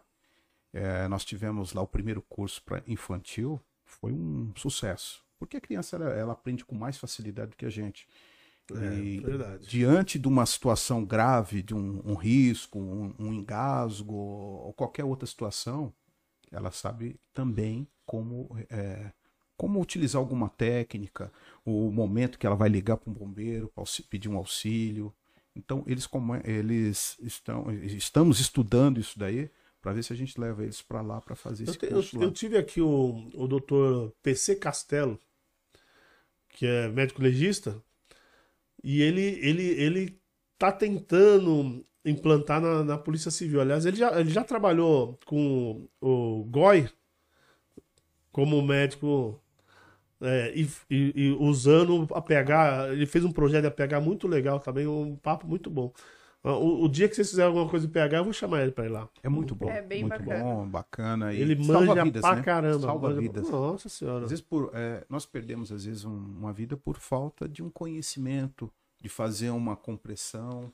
E, e, e aí, é uma coisa importante do que eu acho do APH, que, que, que ele explicou, que é aquele negócio, todo mundo acha, não, o cara, o cara tá médico junto com a equipe da polícia, não, ele só vai atender o policial. Não vai. Não. É que ele falou, a gente atende a vítima, a pessoa que foi baleada, às vezes uma bala perdida, sei lá, qualquer. Foi baleado que não é policial, a gente também faz aquele primeiro atendimento, né? Então é, é uma coisa Um muito maior. né? pré-hospitalar, né? É um momento Sim. ali, é um momento de necessidade, é um momento de risco que às vezes a pessoa, por falta de um pequeno conhecimento, como diz o Giroto, né? a gente sempre lembra dele em tudo, né? É. É, são os pequenos detalhes que nos, nos mantêm vivos. É verdade. né? Então, às vezes, um, um detalhezinho ali que o cara aprende, ele pode salvar a própria vida ou a vida de outros, né?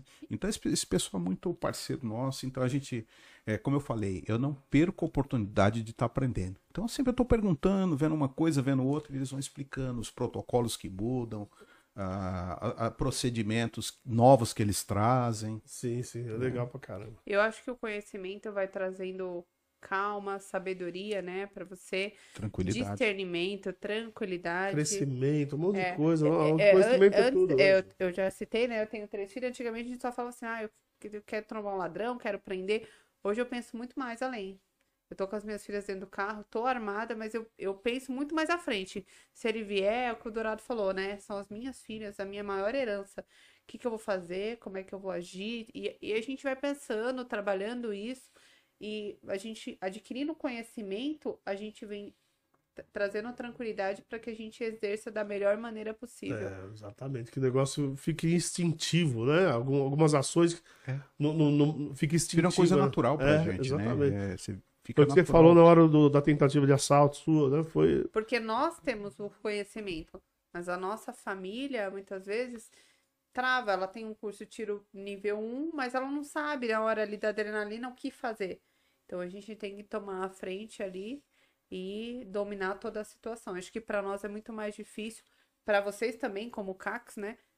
O CAC ele tem que dominar a situação. Sim, sim, sim. Porque Tem tá- que dominar porque é a sua família ali. sim. É por tudo E o. CAC, ah, ele não é, não é um agente policial, ele não é um agente de segurança também como vocês, mas é o CAC, é o cara que tá com uma arma. Até explicar que não é, me fala. Na hora de um assalto, o que, que ele vai falar? Que não, não sou policial É, armado. Então ele tem que ter o não vai mesmo ter procedimento, né? É. Não vai ter. Ele vai falar que é polícia e, E pronto. pronto. é. Ele não, o ladrão ele não sabe diferenciar. O, é, ah, é- não, eu sou guarda, eu sou polícia. Não. É. Pra ele é tudo Tá a mesma armado? coisa. Tá Realmente armado. é. Nós somos agentes de segurança pública. E ele não tá errado. Então, Sim, sim, e- sim. é isso que é importante mesmo. É, mas é. É fogo. Mas é, deixa eu ver se tem mais alguém aqui que entrar pra gente dar um. Os últimos. Quem entrou aqui? Quem entrou mais algumas pessoas aqui. Ah, deixa eu ver aqui onde eu parei. É, é, teve, teve. A Dani aqui de novo. Ah, é meu amor. Ah, Tá aí, né? Aqui, ó.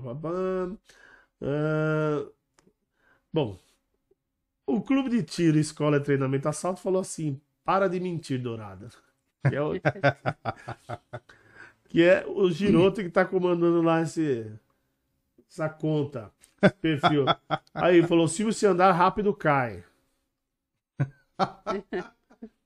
Vicente Coitado, Passos falou: conhecimento Puxa é tudo. passo, passo. Parceirão, trabalha comigo lá. É um, Ele fala assim: quando é compartilhado, então nem se fala. Parabéns, meu parceiro dourado. foi, nosso, foi nosso aluno também, de- fez o curso SWAT lá com a gente, Passos, há muitos anos atrás. Chorou um pouquinho, né? Porque a gente utiliza um. Judiaram umas muito técnicas. Não, só um pouquinho, né? É um gás, um- uma granadinha de, de gás, só pra. Aí tá aqui, ó. feliz. A Daniele Silva Dourado diz: parceria é tudo, te amo, Jack. Aê. Também, Dani. Você viu, né? Opa! Ah, obrigada, Aê, junto. Aqui ó, o, João, o, o Lisboa, né? Que é o João Rafael de Lisboa. Mandou um beijo pro Dourado. parceirão. grande amigo, ele diz. E lá o Jorge apareceu de novo. É, Denis Novakoski mandando umas parabéns. Ah, você Esse- tem que tratar bem desse esse eu- rapaz aí, viu? Tá bem, viu? É meu gerente do banco. Ah, é? É, É, conta no Bradesco. É nosso vez ele veio, é. É nosso cara. aluno, é CAC, cara muito ponta firme. É né? mesmo. Tá aqui, Alberto Teixeira falou: parabéns, parabéns ao canal R2 por convidar o subcomandante, instrutor Dourado e a instrutora Jaque. Conhecedores do assunto, armamento e tira. É isso aí. Essa, essa foi nossa ideia. Sabia que os dois iam matar a pau aqui. papo bom, lá o Lisboa tá falando que papo bom. Alberto Teixeira trazendo muitos esclarecimentos sobre armas. E o Denis tá falando não esquecer de associar aqui no, ao- no- na Assault, aqui, ó. Com certeza. E o Silvio tá zoando aqui, segura na mão de Denis e vai. Tô vendo aqui, até minha sogra tá me vendo Você aqui. viu? Dona Neuzinha, um grande abraço. Minha cunhada Nice. Meu, são pessoas que. Olha lá o Silvio de novo. Ponta Armas não matam pessoas, pessoas matam pessoas. É isso Com aí. Ah, esse é o cara. Aí o Denis perguntou de consórcio. Tá, será que o seu gerente tá querendo vender o consórcio aqui? Não. É, eu já fiz dele. Aí o Silvio fala: cidadão bem armado e treinado repele uma ação injusta e agressiva. É isso aí. Com certeza. A Neuzinha Mike, que é Minha sogra. Sua sogra, boa noite a todos, boa noite, Neuzinha. Tá dizendo que adorou a entrevista. E dizendo que o genro dela é fera, Faedo. É Não, tão não, fera. não fala isso não. Ó, eu vou aproveitar que agora. é, Nada, eu sou cafezinho com leite. Você podia fazer aquela musiquinha, né? Opa! Não, podia fazer. não, Jaque, eu não, eu não lembro. Eu- é, é uma das coisas que eu já esqueci. Essa memória dele hoje tá Eu- ruim, viu? Nossa, meu, tem algumas coisas que eu esqueço. Tá ficando vermelho já, né? É, tô vendo, tô vendo. Não, não, Eu acho que é melhor não, ele já ficou vermelho. de- deixa, a, Deixa Dani pra lá. faz- a Dan- a Dani tá dançando isso lá em casa, Ah, é? lá, deixa que ela faz pra mim, né? Dani, Não, filme manda pra nós então, Manda, que a gente coloca manda, na página manda. da Salt. Manda. É? Então, gente, bom, eu acho que tá de bom tamanho. Eu acho que. Lógico que, como sempre, tem, tem muito mais coisas. Tem coisas aqui que passou pela minha cabeça, eu não perguntei, mas eu falei, vai ficar pra próxima. Que sempre certeza. todo mundo volta. Eu queria, lógico, agradecer primeiro a você, Jaque, pelo apoio que você me deu aqui. Muito legal hoje. E, e você já, já conversamos em off, já tá convidada de novo pra vir ano que vem. Muito obrigada. Muito obrigado, valeu mesmo por ter ajudado aqui. Eu que agradeço por ter aberto as portas da sua casa, me apresentado a sua família. Tá sempre aberto pra Ah, que vocês. essas tortas maravilhosas, né? Nossa. sair da dieta. Eu Ela já tinha falado isso eu antes, eu já vim comi- pensando Ai, nela, gente, viu? Juro. Tinha duas bandejas de torta, eu comi uma sozinha, que vergonha. Mas eu que agradeço, eu adoro o bate-papo, é, a energia de vocês, né? E para mim é uma honra estar do lado do Dourado. Dourado é um grande mestre, amigo, parceiro. É um super profissional, só tenho que agradecer. E você também, te desejo toda a sorte do mundo. Muito obrigado. Tamo juntos se precisar. Obrigado, E se obrigado, precisar obrigado. também, pode me chamar que eu venho responder. E você, Dourado, Bom. obrigado por ter Bom, aceito. eu eu Valeu agradeço, muito. agradeço o convite, né? Eu tava vendo a, o podcast que a Jaque e o Giroto tinham participado na época, ela comentou, né? Logo Não, depois ela, a gente conversou e ela falou que tinha umas tortas aqui. Eu falei, puxa, mas será que ele vai me chamar, né? Torta é famosa, né? Não, muito boa mesmo. Eu vou mudar o nome Tá. do podcast. Vou Eu, botar o nome torta. eu daí. agradeço o convite, ah, o prazer de estar aqui ao lado da Jaque também é sempre bem-vinda, né? E agradeço a todos, todos que participaram. É, atual- peço desculpa se alguém, às vezes a gente esqueceu algum nome dos nossos parceiros e nossos amigos, mas todos fazem parte da, da nossa vida, né? Legal. Parte da nossa história. Ali- aliás, lógico, também, cê, é, é, eu sempre peço, né? Eu pego todo mundo em calça curta no final. Se quiser mandar uma mensagem pro. Aliás, eu vou me despedir e, e vamos, e vamos terminar com a sua mensagem. Vamos, vamos despedir do povo. Aí você manda mensagem, você, enquanto isso, você vai pensando na mensagem. Nem que seja uma boa noite, um mais uns agradecimentos. Ah, e, e- não esquecendo, também não posso esquecer, antes de até de, do, da gente terminar, rede social. tá- E já está aqui na descrição a rede social deles, o Instagram deles. Mas a sua rede social, já, por favor, É, divulgue. Instrutora Jaque Giroto e o Clube de Tira Salto que eu ministro as duas contas. Isso. E não esquece do Pro Armas Brasil, que é um parceiro. Isso, já marquei eles lá também. Hoje acabei de Legal. postar uma, uma foto no feed e tá marcado. Tá tudo certinho. Você, O Dourado. Instrutor Dourado. Tudo junto. Dourado, É tudo junto. importante dizer, Tudo porque junto, tem. É tem outros. É, aparecem outros, outros instrutor dourado que parece ele, mas não é, não é ele sim, mas ele. Eu acho as engraçado, né? Contas, as Porque contas que ele tem. a Hoje minha- é instrutor dourado, dourado tudo junto. Tudo junto. A, É. a minha foto de capa, É. eu tô com uma arma e uma Isso. luneta. Eu acho que muitas pessoas acham que eu, que eu sou fotógrafo, né? o que tem de, de modelo, tudo que pede pra seguir, porque é a vida delas, né? Ah, Mas aí a gente vai, A deixa sabe seguir, disso. né? Não, não, não sabe não, mas tudo Agora bem. sabe. Agora ela já sabe, né? Mas assim, é, todo respeito, né? A gente respeita todo É mundo, lógico. faz parte. é, é, esse, essa página minha é mais é, profissional do que pessoal. É, Você pode ver que eu tenho uma outra página que é a, página, a página de família, a página pessoal mesmo, né? Isso aí mais é profissional. sabe, a gente tá se despedindo aqui, mas a, a diretora também é legal. Aí mandaram um recado pra Jaque. Ó. Silvio mandou. Você leu aí, Jaque? Eu li. Jaque, no curso de retenção e contra-retenção, põe mais do que vaca na horta. Apanhei, gente. Fiquei toda roxa, ainda tem uma cicatriz Ai, aqui, ó. Mas valeu a pena. Pô, já tinha feito Importante, o curso com uma prévia do curso com o Charneski. Inclusive, foi no dia do meu casamento que eu fiz o curso. E aí eu voltei agora pra fazer com o Lemos. Eu vou te falar que já tô pronta pra outra. Eu tô só me recuperando dos roxos, mas já tô É, daqui pronta a pra pouco tá outra. Bom, gente, então vamos lá. Ó, obrigado vocês que. Desculpa os problemas técnicos aí. Aliás, que eu não sei se tem muito problema aqui. Eu vou descobrir de- até a- da onde partiu esse problema. Obrigado a vocês que ficaram até agora assistindo a gente. Valeu. Não esqueça o de sempre, né? Para ajudar esse canal, para a gente ter mais papos bons como esse aqui. Que vocês eh, se inscrevam no canal, vocês compartilhem, vocês dão um joinha nesse vídeo. Vocês gostaram, vai lá no, no gostei, no like e clica lá, não esquece. Porque como eu sempre falo, gente, tem, a gente tem, tá tendo um número de vis- visualizações boa, mas o pessoal não tá se inscrevendo. Então não esqueçam. Falou, gente? Obrigado. E agora, agora para para terminar, nós vamos ficar aqui com a, com a frase do dia. Não, mentira, com a frase, do, com a frase dourada. Obrigado, gente. Valeu. Eu, na realidade, Vamos lá, Dourado. gostaria de agradecer ao grande arquiteto do universo por nos dar essa oportunidade de estar aqui, por sermos sobreviventes né, nesse mundo que se passou por muitas dificuldades, né? e pelo amor das pessoas que a gente tem, né? Agradecer a minha esposa, com certeza, que se não fosse por ela também não estava aqui, tá? Sim. E aos meus filhos, os meus pais, minhas irmãs, parentes, agradecer a todos e dizer que a vida vale a pena. A vida vale a pena. A gente tem que buscar sempre o conhecimento, como diz o Luciano, que é algo que ninguém tira da gente. A gente tem que ter os meios de se defender. Isso é muito importante. E o conhecimento nos leva a isso. Não só com a questão legal, com a questão das armas também. E dizer que vale a pena. Tudo vale a pena. tá? Tudo nessa vida também passa. Né? Momentos bons, momentos ruins, tudo passa. Então, se a pessoa está passando por uma dificuldade nesse momento, calma, tudo vai passar. Então, só pedir, agradecer a Deus pela oportunidade de estarmos aqui. Valeu. Então, gente. Tchau. Obrigado. Tchau, tchau, tchau. Até a próxima. Sábado estaremos aí. Tchau. tchau, tchau.